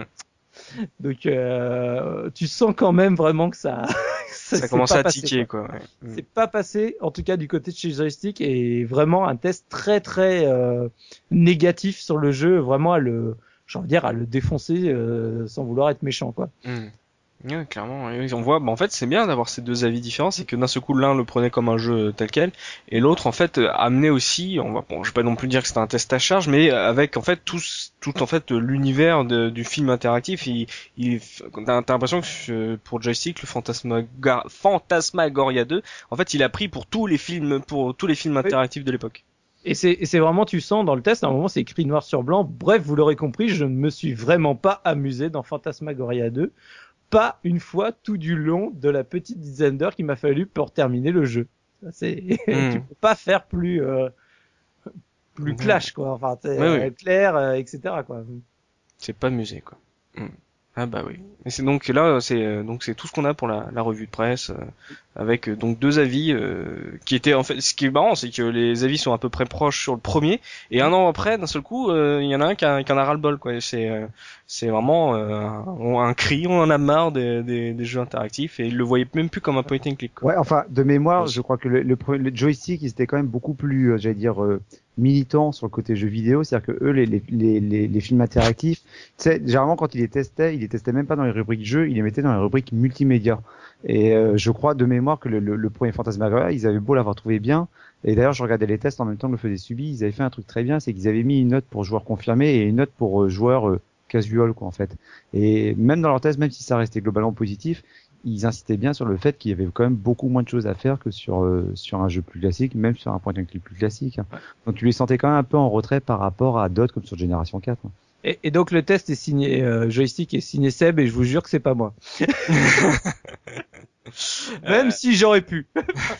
C'est ça, traumatisé que tu étais. Euh, avant de se, se quitter, on va se retourner euh, vers toi, Mikado Twix, euh, pour euh, les anecdotes et, et l'Argus sur ce sur ces deux Phantasmagoria. Euh, Qu'est-ce qu'on a raté sur le Phantasmagoria Bah, déjà, on va commencer un peu par euh, l'Argus, hein, parce que euh, comme la plupart des jeux PC, c'est un jeu qui est très très peu coté. Euh, grosso modo, euh, le, le 1 et euh, le Phantasmagorien 1 et 2, on peut les trouver en- entre 3 et euh, si on est fou, euh, 17 euros. Je l'ai vu au plus cher, En complet? En complet, en boîte et tout, 7 D'accord. CD. euh, enfin, en moyenne, comptez euh, largement moins de 10 euros, hein, mais avec même en première édition, parce qu'il faut savoir que sur PC, souvent, c'est des, les jeux comme ça sont réédités. Et plus réédition il y a, et plus euh, les boîtes sont LED. Vous voyez, à la fin, Ouais, il y a ouais. juste le petit, euh, on va dire, la jaquette originale du jeu qui est en toute petite et une grande boîte vide autour. C'est con parce que les jaquettes des deux jeux, elles sont topissimes. Bah, Moi, je les avais. euh, moi, j'aime bien, j- voilà, le j'aime deux, bien la seconde qui est vraiment euh, splendide où tu vois le mec qui a l'impression qu'il s'arrache les tripes et tout. Enfin, c'est. Ah, mais elle mais est- c'est- Ouais, pardon. Je, je vais me taire parce que Mhm. je mute. Euh, et euh, qu'on l'a rapidement évoqué, mais il existe une version euh, Saturn du jeu qui est sortie donc en 97, qui est intégralement en japonais, donc Mm. euh, doublée en japonais, qui elle comporte 8 CD Oh là là. et euh, qui est absolument introuvable. Euh, je l'ai vu, je crois, sur Price Minister, mais en, en indisponible. Et euh, la seule, on va dire, enchère que j'ai vue, elle était cotée à 49 euros. Ah ouais, quand même. Hein. euh. Il est absolument introuvable. J'ai même essayé de faire des eBay japonais, tout ça, pour, pour Mhm. avoir euh, une vague idée du prix, et je l'ai pas trouvé du tout, quoi.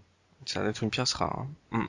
Bah en plus euh, c'est moi je- enfin c'est marrant parce qu'il s'appelle pas Fantasmagoria enfin il s'appelle Fantasme. Fantasme ouais Mm. tout court Mm. Et euh, la jaquette, elle fait penser un peu aux productions euh, très PlayStation, tout ça que tu pouvais trouver dans le milieu des années 90, avec une une image euh, très pixelisée mais mais volontaire quoi. Au Japon, si on te vend, si tu demandes du Fantasmagoria, on va te vendre un album de Nobuo Uematsu. Hein. Oui. c'est ça, c'est le nom de l'album. Exact. Voilà. concernant les anecdotes, donc encore une fois, je remercie Os parce que comme vous l'avez peut-être pu entendre, c'est un peu son bébé, hein, c'est de cette licence qui s'est fait un malin plaisir à m'envoyer euh, une énorme page Word, donc j'ai un peu euh, trié le tout. Mais euh, un truc qu'on n'a pas évoqué, c'est que la, pourquoi le jeu s'appelle Fantasmagoria? C'est parce qu'à la, base, c'est un spectacle extraordinaire à base d'illusions d'optique qui était très en vogue à la fin du 19e siècle. Mhm. En fait, grosso modo, les, les, gens étaient menés dans une salle de théâtre très sombre où des esprits d'outre-tombe devaient apparaître. Euh, donc les magiciens utilisaient une sorte de lanterne pour projeter des images très détaillées de personnes mortes de manière euh, très euh, translucide. Bon, on savait se marier à l'époque. Ouais, ouais, ouais. Bon, c'était un petit peu les petites soirées un peu blagues. Ouais, voilà. La table. Fait tourner un petit peu de ça, quoi. Et on parlait, de, on, parlait des, de, on parlait de la scène de viol qui personnellement, moi, enfin, pour moi, elle est, elle est devenue culte. Hein. Et eh ben, eh ben, malheureusement, suite à ça, en Australie et, euh, et dans certaines chaînes de magasins aux US, le jeu a carrément été interdit de vente, quoi. Hmm. Parce que euh, voilà. Parce que les Australiens. Euh, bah ouais, je sais pas, j'ai pas. Ils, ils, ils, ont pas, en fait, les, enfin même aujourd'hui, les Australiens n'ont pas de entre guillemets l'équivalent du PG 18. Donc euh, ça n'existe bah, pas. Pour un, un, jeu ne peut pas être pour adultes. D'accord. Bon bah écoute, tu, tu m'apprends quelque chose. Et on parlait de donc l'éditeur c'est Sierra, mais Sierra faisait également une autre grosse licence qui s'appelle euh, Leisure Suite Larry. Oui. Et euh, en fait, il y, a, y a des petits clins d'œil justement à ce jeu dans, dans le premier Fantasmagorien où quand on rentre dans la droguerie, euh, bah on, on, entend une musique qui est dans le, le sixième épisode des aventures de Larry, quoi. Ah, d'accord. et, de, et de même, euh, dans le bureau de l'agent immobilier, on peut voir euh, des images de quelques babes euh, euh, de, des, des légures, quoi. Ah ouais, ils ont fait des petites références comme ça. Ouais. Moi j'ai regardé, j'ai pas vu perso, mais euh, parce que je suis pas un grand grand connaisseur de cette série, mais à mon grand regret d'ailleurs, mais, mais non, mais c'est des, c'est des très très bons jeux hein, ceux-là. Et euh, sinon, bah, on parle évidemment de Roberta Williams qui apparaît en dans le jeu. Elle joue dedans? Ouais, en fait, pour l'avoir, il faut euh, bah, encore une fois se rendre à la, à la, droguerie et on peut la voir dans la vitrine euh, passer dehors, quoi. Ah, petit. Ah, elle s'est pris pour Hitchcock. Ouais, ouais, bah oui, bah, moi je trouve ça sympa, les petits, euh, caméos et tout, c'est euh, c'est toujours sympatoche quoi. C'est un truc tout con, mais sur la mise en scène, moi j'avais bien aimé ça, c'est que quand tu te balades un peu dans le village, tu vois des personnages, enfin c'est tu, tu vois des acteurs qui passent. As, au début tu dis tiens je vais cliquer dessus parce qu'il va me parler, et non en fait c'est juste des, ils sont juste là pour la mise en scène, ils se baladent. ouais c'est ça. Ouais, c'est con, mais enfin c'est sympa quoi, tu vois qu'ils y ont pensé quoi. Alors il y a un truc qui je trouve sympathique, parce que sympathique pardon parce qu'on parle évidemment que c'est un jeu gore donc à l'époque le sang c'était un truc qui était euh, un mélange d'eau de colorant et de sucre mhm. et en fait ils, ils, ont eu un souci suite à ça parce que euh, à force de faire tous ces mélanges ces scènes ces scènes et euh, et ces prises de vue, et eh ben ça a provoqué une invasion de, de fourmis sur le plateau, à tel à tel point qu'ils ont été même obligés de faire une appel à une entreprise spécialisée bah, pour pour s'en débarrasser quoi.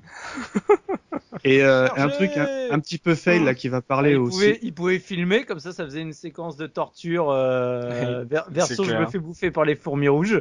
Oh, ça devait être horrible. Oh. Et, alors, et alors là, un truc qui va plaire à, au cinéaste qui est euh, en phare, mhm. c'est que le, le sang en fait, quand le faux sang, quand il séchait, euh, il provoquait un, un, mélange avec la peinture bleue qu'il a désolid...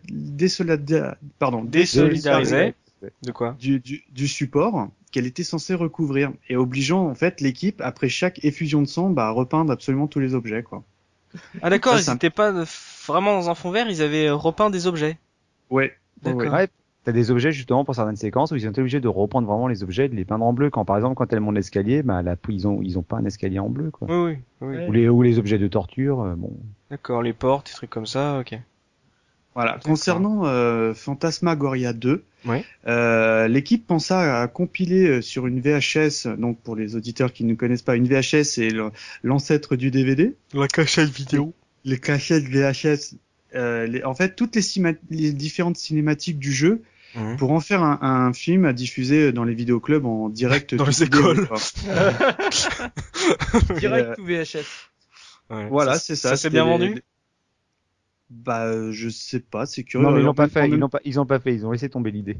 En même Ouais. temps, il y a bien euh, dans Shenmue 2, euh, il y a le film Shenmue 1. hein. Oui, mais Voilà, euh, le- c'est pas le, voilà, c'est pas la même qualité. Bon, oui, c'est c'est pas faux quoi. Et en fait, le personnage donc d'Adrienne du, du- est, est évoqué dans le jeu parce que Curtis hein, reçoit une, une pub annonçant euh, bah, une séance de dédicace du livre Mhm. d'Adrienne et il se contente juste de dire bah, qu'elle qu'elle est très jolie quoi. Voilà. ah d'accord, c'est- c'est- ça reste dans le même univers en fait. D'accord. Bah euh, oui, bien que les histoires soient complètement dissociées, euh, bah il y a des petits des petits clins d'œil quoi. D'accord. Ah ok. Dans Voilà. le 2, en fait, euh, en fait, tu peux confirmer ça, Ose. euh, Il y a euh, en gros un bouquin de, de ce qu'elle a raconté. Non, c'est le seul truc. Il a une publicité parce que quand t'es dans son appartement, tu peux aller prendre le, le courrier dans ta boîte aux lettres. Ouais. Et à un moment, t'as une publicité où voilà, il te on- t'invite juste à aller dans une librairie assister à une dédicace de Adrienne Delaunay qui raconte dans un de son bouquin comment elle s'en est tirée de l'horreur. Enfin bon, voilà. Ok. C'est juste un petit, voilà, c'est un petit caméo quoi. C'est sympa. Quoi. Ok. Cool. Je crois que c'est les seuls petits parallèles qu'il y a entre les deux jeux. hein. Enfin, j'en ai pas trouvé d'autres. hein. Et on, on parle de Laurélie, donc qui est la, la qui a réalisé le jeu. Mhm. Bah, elle, elle aussi appa- apparaît dans, le- dans le jeu comme un patient euh, durant euh, la scène de l'hôpital psychiatrique Elle fait la souris. ou dans la boîte sadomaso, mais avec un masque. Ah. Voilà. Hmm. Et enfin, euh, je vous ai gardé le meilleur pour la fin, donc euh, je reviens à Phantasmagoria 1. Mhm. Donc euh, Victoria euh, Morcel et David Holm, qui étaient les deux acteurs principaux euh, du, du jeu, Ils Eh ont ben, couché on- ensemble. ils, eh ben, oui, ils ont eu une relation amoureuse à l'issue du tournage. Voilà. C'était- l'info capitale du podcast. J'en tombe des nues. Donc euh, c'était c'est vraiment un jeu à, part ça. C'est euh, on parle beaucoup des point and. On nous demande souvent vous euh, dans les forums de la case rétro de faire des point and click de LucasArts.